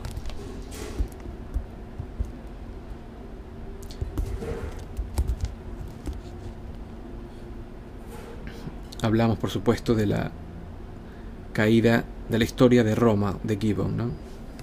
el surgimiento y caída del Imperio Romano Gibbon. Todos estos proyectos tomados en conjunto tuvieron un doble resultado para los países avanzados de Occidente. Los bancos, los créditos, los seguros, Lloyds estaba en auge recién, la deuda nacional, la bolsa de valores y los, los especuladores pasaron a ser instituciones permanentes. El papel moneda siguió circulando, pero fue considerado con recelo durante otros 100 años. Dijo el poeta Peacock a comienzos de la década de 1800, lo citamos, La experiencia parece confirmar que el papel no es metal. La experiencia parece confirmar que el papel no es metal. Con cierta ironía, por supuesto. Y Swift escribió lo siguiente. Los suscriptores aquí afluyen por miles, se entrechocan y empujan, remando cada uno su barca que va a pique. Pescan en busca de oro y se ahogan. Mientras que Daniel Defoe escribió algunos en compañías clandestinas con pinchados sacan nuevas acciones para el comercio ilícito. Con aire y nombres vanos atraen al ciudadano y logran créditos que después recusan. Pero ya en 1710 la penetrante mirada de Swift había visto la irreversible transformación social y cultural. Los nuevos hombres influyentes eran muy distintos de todos los que conocimos antes de la Revolución de 1688. Consisten, consisten de aquellos cuya fortuna entera reside en fondos y acciones, de tal modo que el poder que solía acompañar a la tierra se ha trasladado ahora al dinero. Palabras de Swift también. Como periodistas, Swift y Defoe no solo escribieron para partidos políticos contrarios, sino que estuvieron también muy alejados en categoría social. Defoe, con su publicación Review, era un plumífero despreciable, popular entre los disidentes y el populacho londinense. Jonathan Swift era un clérigo anglicano que acabó como deán de la Catedral de San Patricio de Dublín y se codiaba con ministros del gobierno. Se codiaba con ministros del gobierno. Tanta influencia llegaron a tener sus consejos y propaganda que podía jactarse de haber terminado la penúltima guerra europea con su panfleto titulado The Conduct of the Allies, la conducta de los aliados.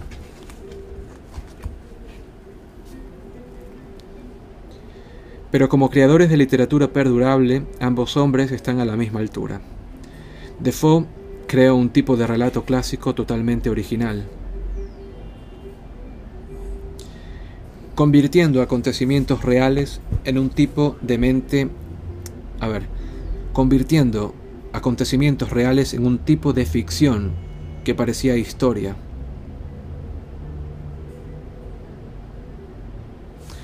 Diario del año de la peste, el año del gran viento y claro está el Robinson Crusoe. El primero de estos libros relata las calamidades sufridas por Londres inmediatamente antes de que el Gran Fuego de 1666 desinfectara la ciudad con la destrucción de 400 acres de su centro. Esto con el diario del año de la peste. El segundo, el año del Gran Viento, describe lo ocurrido en 1709. Y el último cuenta cómo un heroico marinero solitario, Robinson Crusoe, sobrevive como Alexander Selkirk.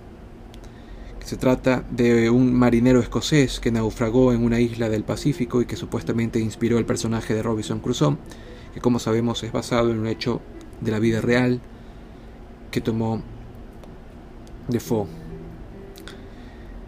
Náufrago en la isla de San de Juan Fernández, frente a las costas de Chile. Estas obras no solo no son solo lo mismo que la posterior invención de Walter Scott, la novela histórica, son lo que a menudo se crea un género del siglo XX llamado novela-reportaje. Defoe escribió también relatos picarescos, Moll Flanders, Colonel Jacks, o Jack, simplemente Jack, y otros donde se narra con detalle la dura vida de los dudosos subterfugios subterfugios de un personaje, todo ello imaginario, pero sin duda basados en hechos observados. Estas historias tienen también un regusto a reportaje. El genio de Defoe residía en su capacidad para mostrar más que para decir.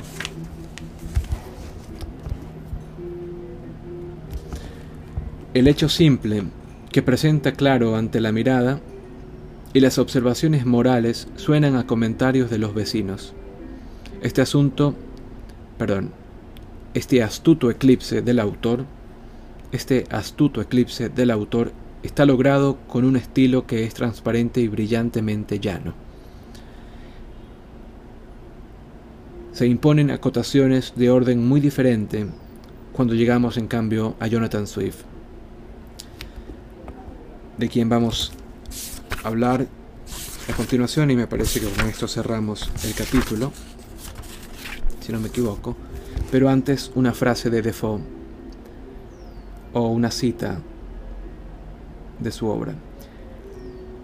Lo que más me entretiene son aquellas acciones que alumbran la naturaleza del hombre. Daniel Defoe.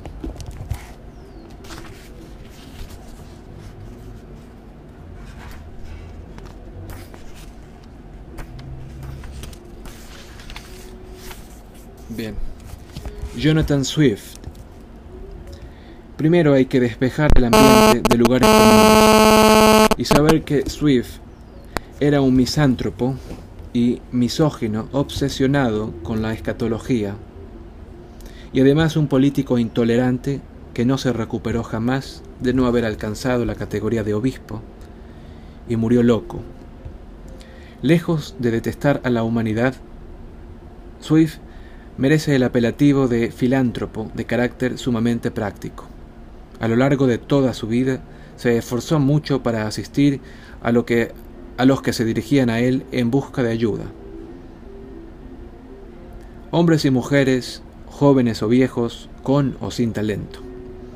Cuando vivía en Dublín, aplicó toda su inteligencia a sus desvelos en defender al pueblo irlandés frente a la opresión económica de Inglaterra su primera juventud,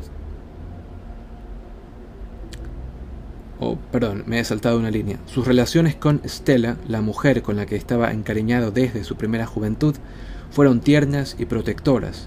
Había sido profesor suyo cuando era niña, cuando ella era niña, y ambos formaban parte de la casa de Sir William Temple. Swift apreciaba a sus mecenas con reserva, pero sentía gran simpatía por la personalidad de Lady Temple conocida para la posteridad con el nombre de Dorothy Osborne, la vivaz escritora de cartas. El misántropo, mezquino con sus afectos y sus buenas obras, actúa de otra manera.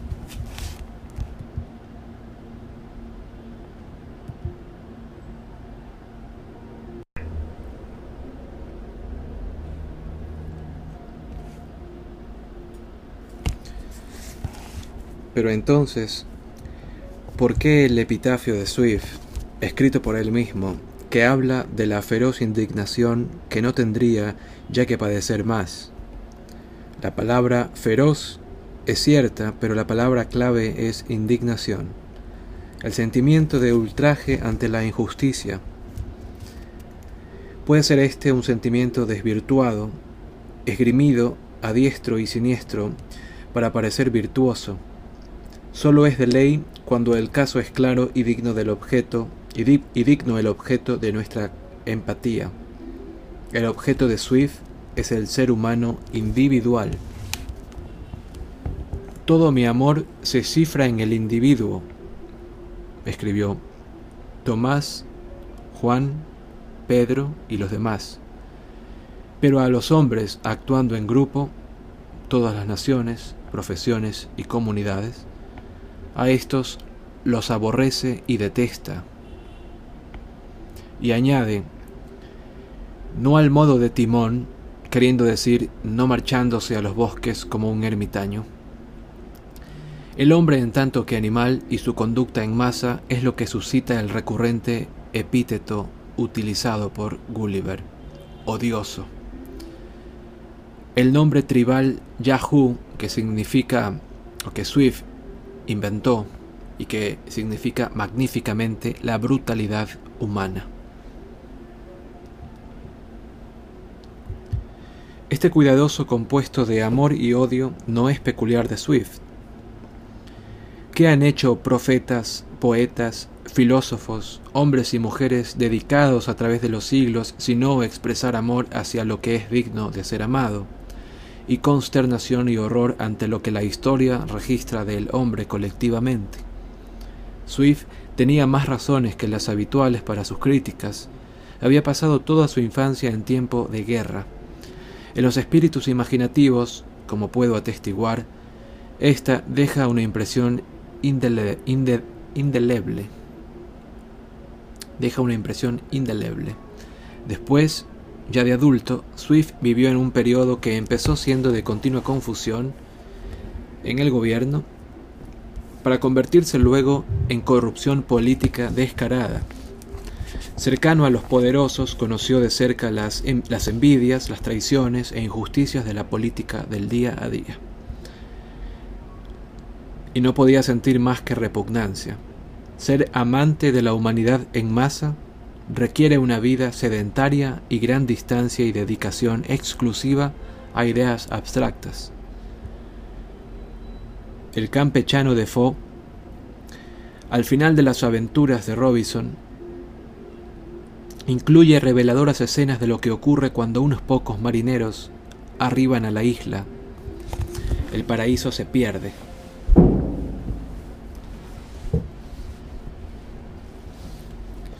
Bajo la presión de la experiencia, Swift se tornó satírico, siendo la ironía su modo natural de expresión literaria. Así son Cuento del Barril, Gulliver, The Battle of the Books, la batalla de los libros, The Modest Proposal, la modesta proposición, de que los irlandeses crían niños para venderlos como alimento a los ingleses, y una serie de piezas cortas sobre temas de actualidad. En dichas piezas, entre ellas la serie sobre cuestiones irlandesas, Swift, abandonando la ironía, se muestra con frecuencia como teórico político con visión de futuro y astuto economista. En otras, predica una religiosidad sincera pero comedida. En el resto de su producción trata sobre costumbres, lenguaje y literatura. Se alinea Swift con los antiguos antes que con los modernos. Su carta a escritores de ambos sexos, su cuasi diario titulado Journal to Stella, diario para Estela, sus epigramas, acertijos y ocasionales poemas muestran que en su mano o en sus manos los asuntos de actualidad son compatibles con un perdurable interés. Quedo absolutamente pasmado ante la relación histórica que le narré de nuestros asuntos durante el pasado siglo, protestando que no era... Perdón, quedó, quedó absolutamente pasmado ante la relación histórica que le narré de nuestros asuntos durante el pasado siglo, protestando que no era más un cúmulo de conspiraciones, rebeliones, asesinatos, masacres, revoluciones, destierros, los peores efectos que podían producir la avaricia, el faccionalismo, la hipocresía, la perfidia, la crueldad, la ira, la locura, el odio, la envidia, la lujuria, la malicia y la ambición. Palabras del rey de Brobdingan relatadas por Gulliver en uno de sus viajes.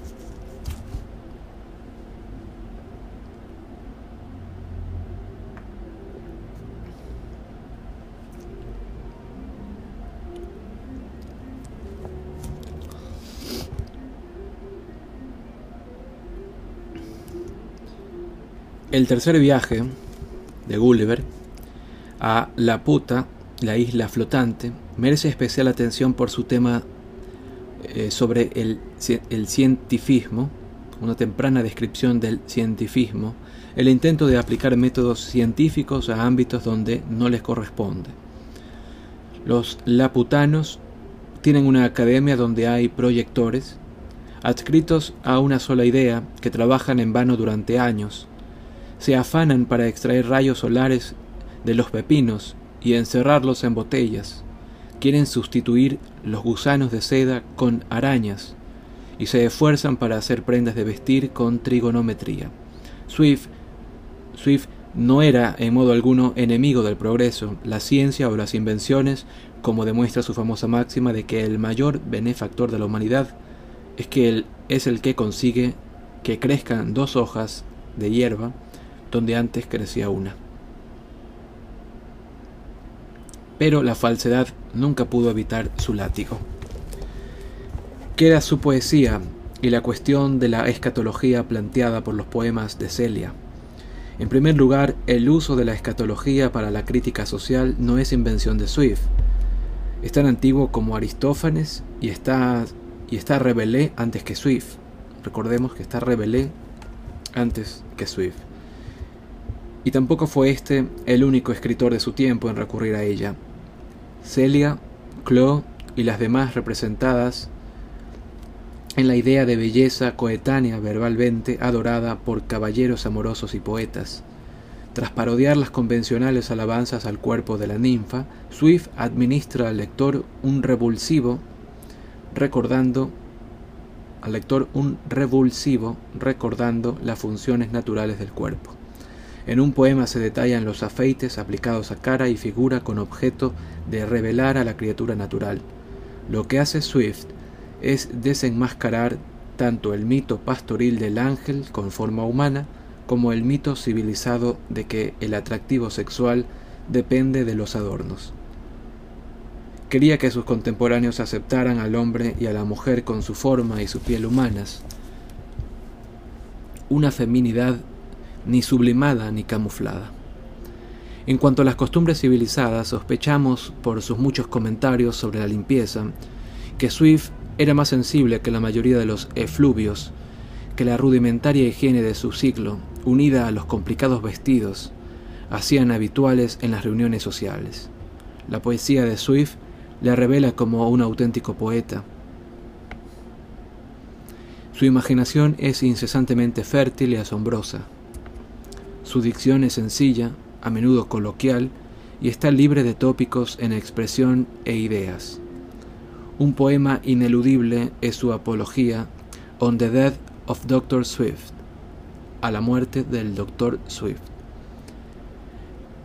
El hombre que en el comienzo de su vida había declarado su amor hacia las cosas más nobles, que son la dulzura y la luz, no murió de mente, sino de lo que posiblemente fuera enfermedad de Alzheimer.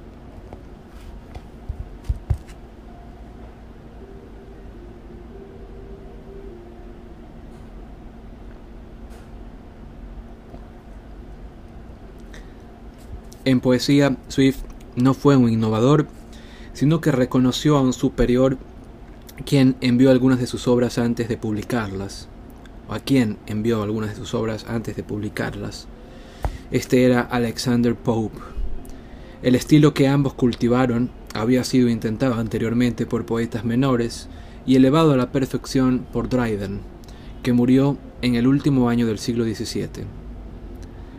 La característica del nuevo estilo era una dicción declarativa de corte natural que rechazaba tanto la alta retórica evocadora de los poetas isabelinos como el entrevesado simbolismo de los poetas metafísicos que vinieron después. Pope y otros poetas del siglo XVIII no sólo admitían ser ponderados, ponderados, sino que se mostraban orgullosos de serlo. Esto exigía una forma de discurrir sin levantar la voz. Sus temas eran en exceso importantes para arriesgarse a emplear metáforas impenetrables. El orden quedaba además asegurado por haber adoptado como medio principal el verso yámbico de diez sílabas de rima pareada, el dístico heroico, que demostró ser la versificación filosófica por excelencia. Cuando después de 50 años y, haberse, y tras haberse escrito miles de sílabas cuidadosamente contadas, se revelaron algunos poetas y críticos, calificaron aquellas obras no de poesía sino de simple prosa ordenada en fragmentos de la misma longitud. Así es como el molinillo del gusto encuentra venganza. Hoy en que gran parte de lo que se presenta como poesía no solo es prosa fragmentada de forma irregular, sino mala prosa. Negar el nombre de poeta a Pope y sus seguidores Augustos sería una vergüenza. Augustos se utiliza en inglés para referirse al periodo neoclásico y en especial a la literatura inglesa del siglo XVIII, nota del, nota del traductor.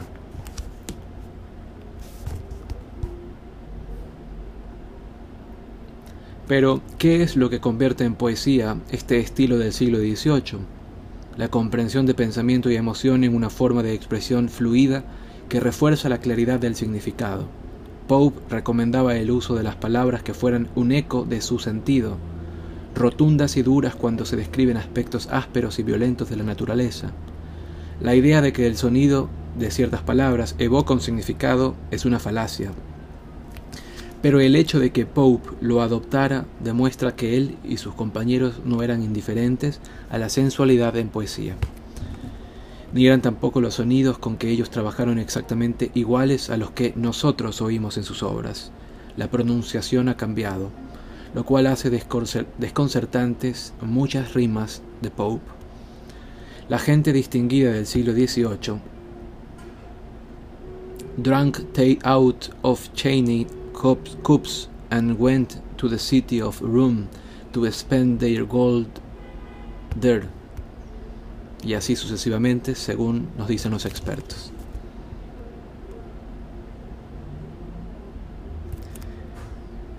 Hay una nota de pie página respecto a esta última frase, esta último, a estos últimos versos de Pope. Nos dice, así se pronunciaría entonces la frase. Drank tea out of China cups and went to the city of Rome to spend their gold there bebía té en tazas de porcelana e iba a Roma para gastarse allí su oro. La pronunciación de esta frase en inglés actual sería muy distinta. Nota del traductor. Bien, un punto contundente a favor de estos poetas es que su tono se ajusta perfectamente a los, a los sobrios temas que elegían. Ensayo sobre la crítica, otro ensayo sobre el hombre, el robo del rizo, una épica bufa, de Dunciad, un ataque a los malos poetas, obras todas de Pope, The Vanity of Human Wishes de Johnson, The Desert Village o Village de Goldsmith, The Seasons de Thompson, Grongan Hill de John Dyer, esta última y otras similares eran más apreciadas por sus exactas descripciones que por sus ideas sorprendentes, como ocurría también con las abiertamente informativas como Sugar Cane de Granger. Habría que recordar también que los poemas largos, cualquiera que sea su periodo o estilo, no pueden evitar algunas expresiones poco poéticas. Ser o no ser, he ahí la cuestión, no vibra con la emoción del vuelo lírico, sencillamente cumple su propósito en el punto en que aparece. Los poetas neoclásicos desde Dryden en adelante, desde Dryden en adelante, no eran en modo alguno sordos a la armonía shakespeariana. Pope publicó una edición de sus obras teatrales en 1725 y se tomó el trabajo de añadir una antología de sus bellezas con el fin de educar a los lectores en el antiguo estilo pero cuando se representaba ocasionalmente alguna obra de Shakespeare tenía que ser sometida a, extensas mejoras por profesionales del teatro y aún así se creía necesario añadir alguna otra diversión, como osos amaestrados entre uno y otro acto de El Rey Lear. El teatro en directo fue suministrado por la, por la prolífica pluma de Coley Sieber, con la ayuda de Addison, Nahum Tate Susana Centlib y el tardío Afra Ben. Sieber era director además de escritor y su amena autobiografía ofrece una animada descripción del mundo teatral de su época. Este estaba plenamente recuperado, no sólo de los temores puritanos, sino también del enérgico ataque que había recibido durante la restauración, sin embargo, directores y público carecían del ingenio para apreciar el talento dramático del joven Henry Fielding. Su obra, Tom Thumb the Great, The Tragedy of Tragedies, Pulgarcito el Grande, tragedia de tragedias, demuestra que, demuestra que entendía bastante bien el teatro. Por fortuna, el rechazo de sus comedias dirigió su genio hacia otro punto y creó la novela moderna. De todos los poetas ingleses, ha de confesarse que Shakespeare es quien, con una mayor justicia e intensidad, debe ser objeto de crítica, y el que ofrece los ejemplos más numerosos así como los más visibles, tanto de bellezas como de defectos de toda clase. Alexander Pope, 1725.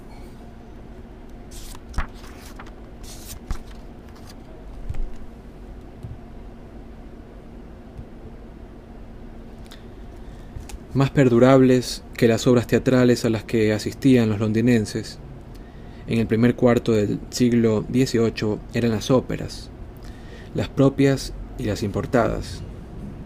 Este género había empezado a cultivarse cuando declinó la escuela inglesa de madrigalistas, cuyo poder de expresión dramática se encaminó de forma natural a obras que se componían de aires diversos ligados a diálogos hablados que prefiguraban la ópera.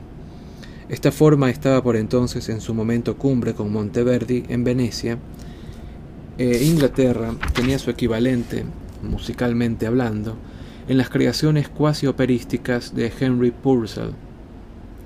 Su Rey Arturo y Dido, o Dido, y Eneas, Dido y Eneas, aún no cautivan a los aficionados a la ópera en todas partes. Aún hoy, perdón, aún hoy cautivan a los aficionados, a los amantes de la ópera de todos lados. Después, después llegó por vía de Italia, Francia y Alemania la ópera según las conocemos nosotros, toda ella cantada con una trabazón de recitativos. La primera importación inglesa fue el músico alemán Georg Friedrich Handel, Handel, no Handel, Handel. Pronto seguido por el italiano Bononcini, Handel se aclimató plenamente en Inglaterra, cambió su nombre a George Handel, sin la diéresis, y pronunciado Handel. Handel. Y durante los siguientes 40 años compuso con abundancia prodigiosa para el Estado, la Iglesia y las diversiones del rey en el Támesis, en Londres.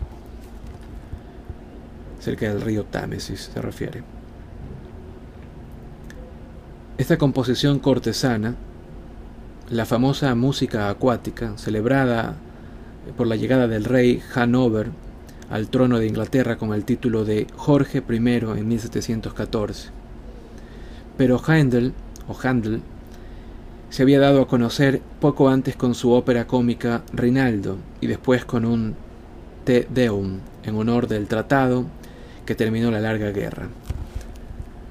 Sus posteriores obras pertenecían al género conocido como ópera seria, con temas tomados de la mitología, la leyenda o la historia.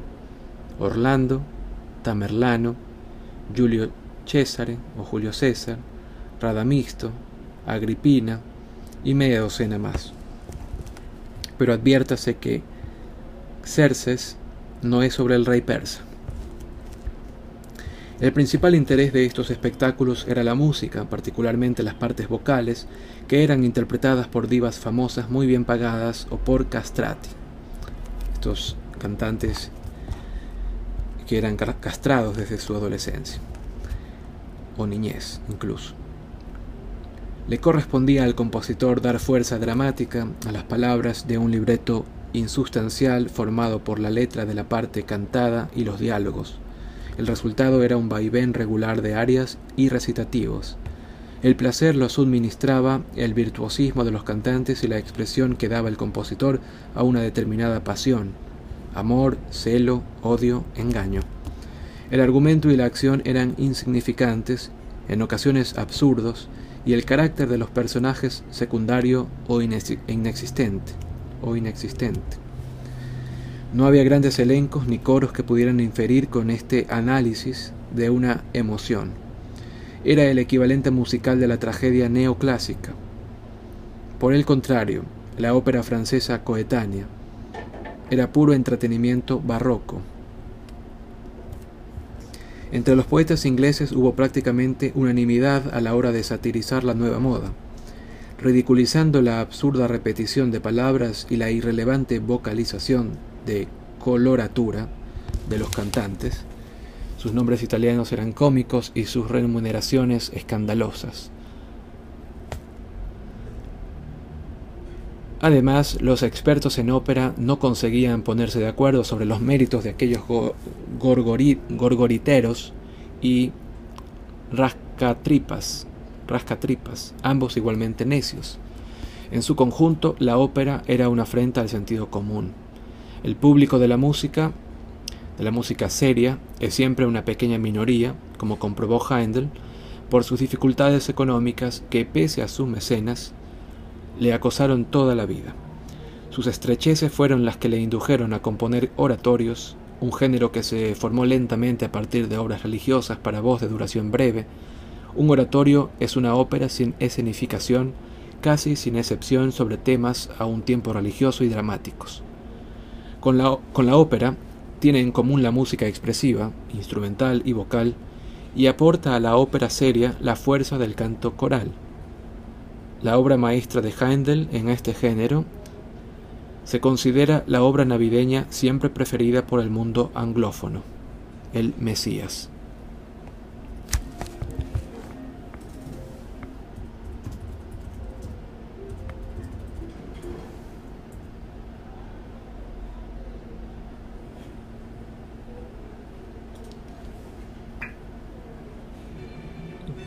Estoy cerca de Google he puesto un fragmento de este Mesías de Heindel para que nos acompañe de fondo.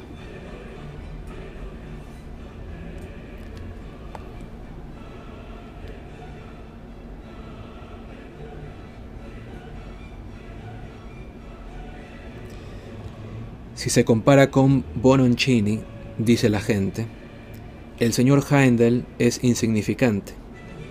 Otros juran que aquel a Haendel no le llega, que Boloncini a Haendel no le llega, ni siquiera del zapato a la suela.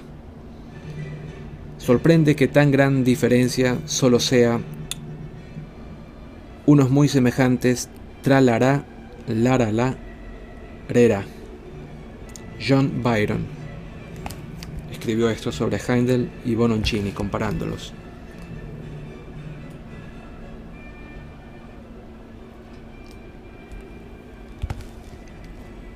Entre los que despreciaban la ópera se encontraba el círculo formado por Swift, Pope, John Gay y el doctor Arbuthnot.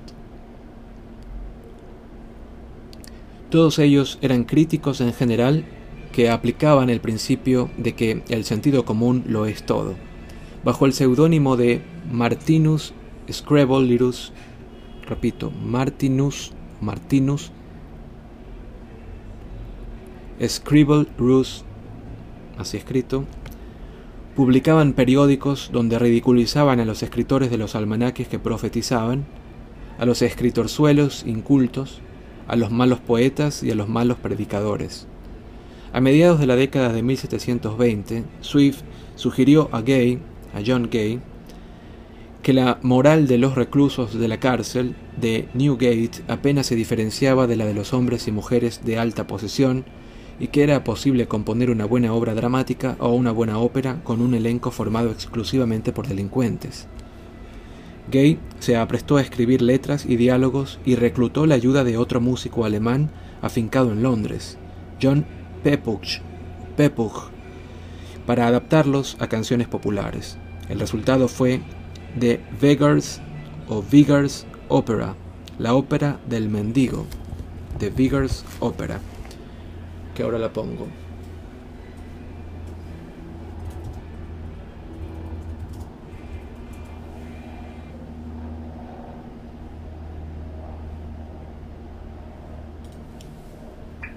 Esta es la ventaja de estar cerca de un ordenador y de Google.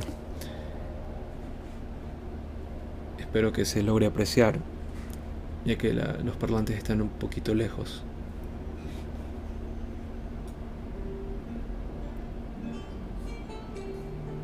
Esta es la ópera del mendigo que habrían compuesto John Gay junto a John Pepuch, compositor alemán, sugeridos por o de iniciativa de Jonathan Swift alrededor de 1720.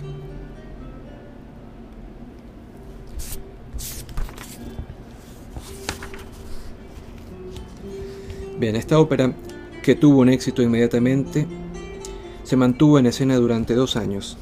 Posteriormente inspiró a Kurt Weill y Bertolt Brecht su... El título en alemán es impronunciable para mí, pero si hay traducción. La ópera de tres peniques. Ok. La ópera de tres peniques de Bertolt Brecht. Exactamente 200 años después de la de Gay que estamos escuchando ahora.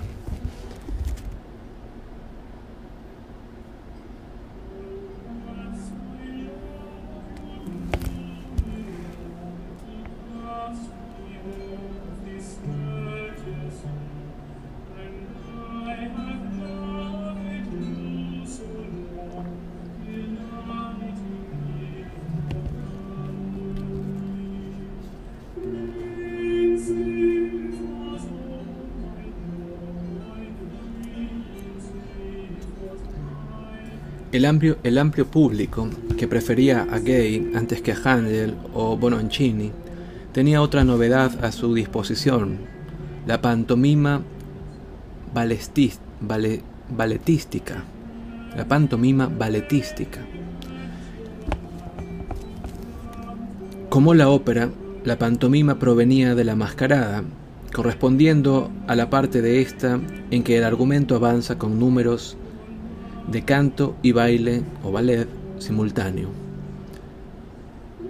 En la corte de Luis XIV, el italiano Lully, músico, coreógrafo, escenógrafo y empresario, produjo óperas ballet con canciones en colaboración con Molière y otros poetas. Estos espectáculos terminaban con una sorpresa que podía ser un banquete o un regalo espléndido para todos los espectadores pero con frecuencia se prescindía de la parte cantada y el rey ocupaba el papel principal y bailaba, por ejemplo, representando a Apolo. Esta forma adoptó el nombre de ballet pantomima o ballet tout court, un equivalente inglés de The Love, The Love of Mars and Venus, Los Amores de Marte y Venus, data de 1717.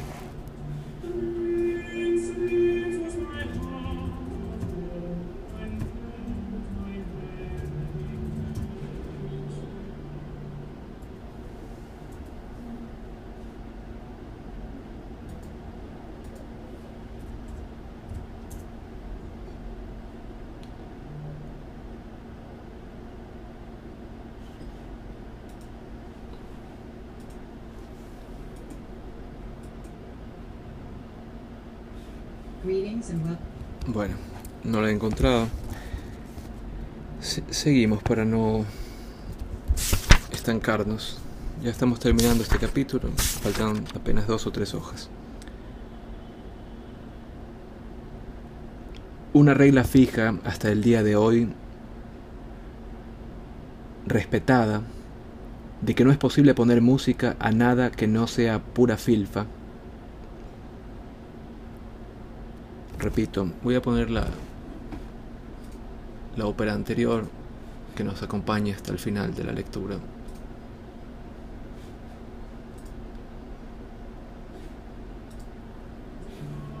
Ok.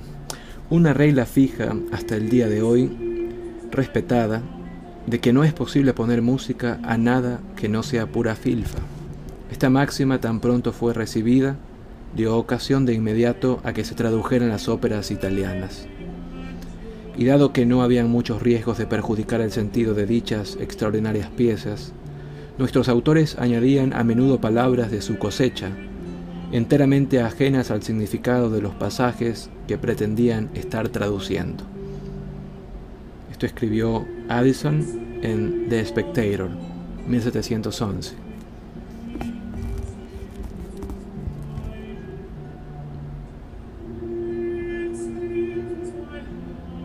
Bueno, y sobre esta The Love of Mars and Venus, Venus, Los Amores de Marte y Venus, data, que data de 1717 y fue solamente presentada como recuperación de una ancestral forma artística de Grecia y Roma, el primer intento de esta índole realizado desde el reinado del emperador Trajano.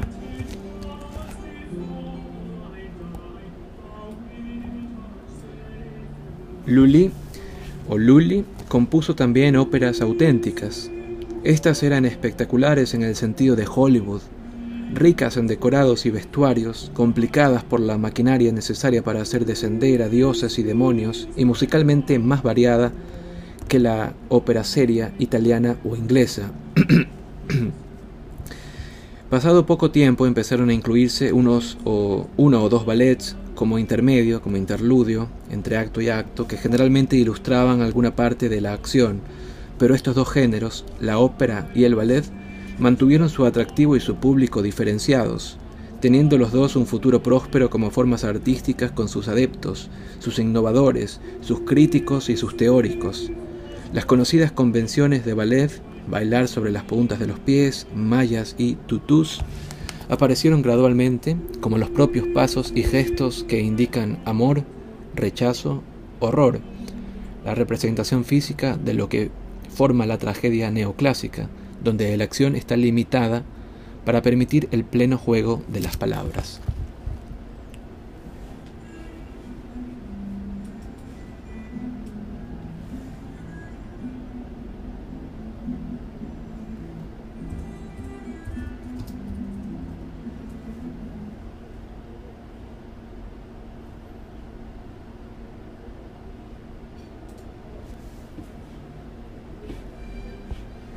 Bueno, y esta es una de las óperas de Lully, se Le Talent Lyrique.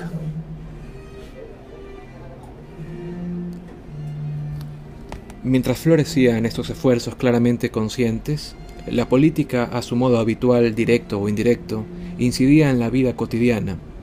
A comienzos del siglo, un tratado con Portugal dio a los ingleses a conocer el vino de Oporto, que por su precio más económico desplazó a los caldos franceses. Con esta densa bebida fortificada de color rubí o pardo rojizo, servida con la comida, llegó el ritual nuevo de beber Oporto después de la cena, en casas particulares o en las salas de profesores de Oxford, y el espectáculo del caballero inglés con el pie sobre un escabel inmovilizado por la gota. Simultáneamente, la nueva cocina francesa de fines del siglo XVII estaba haciendo adeptos entre los ricos y los viajados, o viajeros, aquí dice viajados. Tenían que ser ricos para contratar un chef francés que pudieran adaptar los métodos franceses a los ingredientes ingleses. Y no deja de ser significativo que fuera entonces 1707, cuando se fundó la compañía londinense Fortnum and Mason, que aún hoy en día ofrece manjares exquisitos.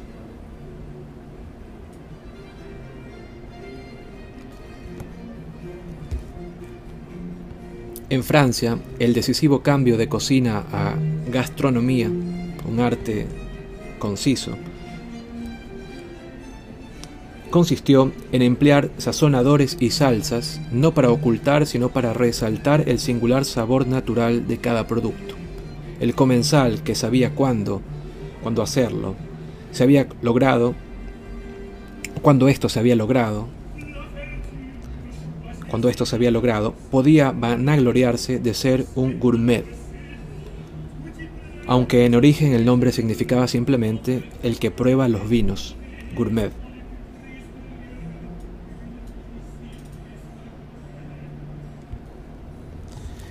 La afición a la buena cocina y la gota, el vino, evocan el espectro de la enfermedad y la medicación. A comienzos de la década de 1700, Lady Mary Wortley Montagu Montagu llevó adelante una cruzada que no permitía a los londinenses olvidarse de su salud. Tuvo ella la paradójica idea de que insertando una pizca de materia extraída de un paciente de viruela, bajo la piel de una persona sana, le evitaría esta enfermedad. Estamos hablando de lo que sería la vacuna. La técnica de inoculación, posteriormente vacuna, cuando se utilizaron vacas para este fin, por eso el término vacuna, convenció a unos cuantos ciudadanos y médicos valientes. Estos demostraron la eficacia del método y Jorge I hizo inocular a sus nietos, a sus propios nietos.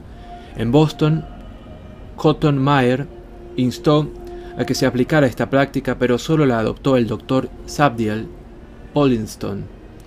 No consiguió persuadir a muchos americanos, la verdad. La epidemia de Londres ocurrida en 1721 fue severa. La viruela se presentaba como una desafortunada sustituta de la peste que se había declarado el año anterior en Marsella, con el último de sus brotes en Europa hasta fines del siglo XX. Menos temida que la viruela era, otro tipo de, de llaga. Voy a bajarle un poquito el volumen porque me desconcentra. Recuerden que es una de las óperas del italiano Lully. Menos temida que la viruela era otro tipo de llaga, la de la sífilis, porque solo se conocían algunas de sus consecuencias. Con todo, era lo bastante grave para exigir una cura, y el doctor Thomas Dover confiaba tan absolutamente en la suya que llegó a ser conocido como Doctor Mercurio, porque recetaba mercurio para esta y otras enfermedades venéreas, y se hizo célebre por su éxito y también por su amable excentricidad. Era rasgo de familia. Su abuelo había revivido un coetáneo suyo.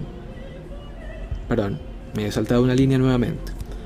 Su abuelo había revivido, su abuelo había revivido, pese a la censura, los juegos Cotswold, deportes competitivos que un coetáneo suyo calificó de auténticamente olímpicos y en los que figuraban carreras de caballos. O sea, su abuelo había revivido estos juegos de Cotswold, si bien entiendo.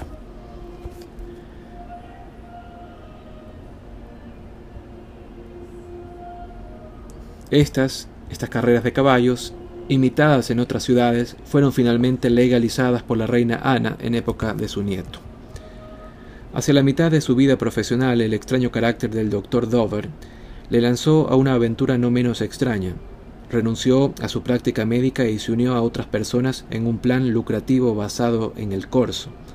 Así pues, dos naves fueron dotadas para capturar navíos extranjeros, una ocupación muy parecida a la piratería, pero lícita bajo la cobertura de una guerra comercial marítima más o menos permanente.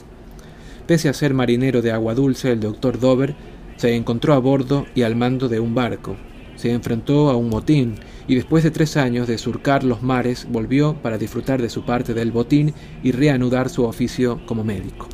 La hazaña que selló su fama fue el rescate y transporte a Inglaterra de Alexander Selkirk, aquel que había naufragado en una isla frente a las costas chilenas, de quien Defoe se apresuró a aprovechar estos hechos para dar vida a su indestructible héroe Robinson Crusoe.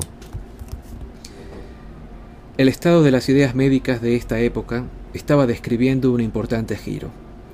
Dover había estudiado con Sydenham, a quien se atribuye el haber reafirmado la doble idea de Paracelso, de que la enfermedad viene del exterior del cuerpo y que la función de la medicina es ayudar a la naturaleza a curarse tras haber repelido el invasor, al invasor. En esta perspectiva quedaba descartada la antigua concepción sobre los trastornos de los humores. La inoculación preventiva de Lady Mary Montagu, quizá aprendida en Turquía donde su marido era embajador, implicaba sin duda la presencia de un agente externo en la viruela y también en la aparición de todas las afecciones venéreas. Por cierto que éstas podrían haberse reducido mediante el mayor uso de un artilugio anticonceptivo que en época de Dover satirizó el hijo del obispo de Peterborough en un poema titulado Amor, amor. Sea cual fuere su, su disputado origen, sea cual fuere su disputado origen, la funda hecha de seda o lino recibió su nombre inglés de un tal coronel Cundon, oficial de la Guardia. Hablamos del condón, ¿no? Un trío de poetas libertinos, encabezados por el conde de Rochester, se apresuró a elogiar este invento, que a comienzos, como hemos dicho, pero por si acaso haya pasado desapercibido, era una funda hecha de seda o lino.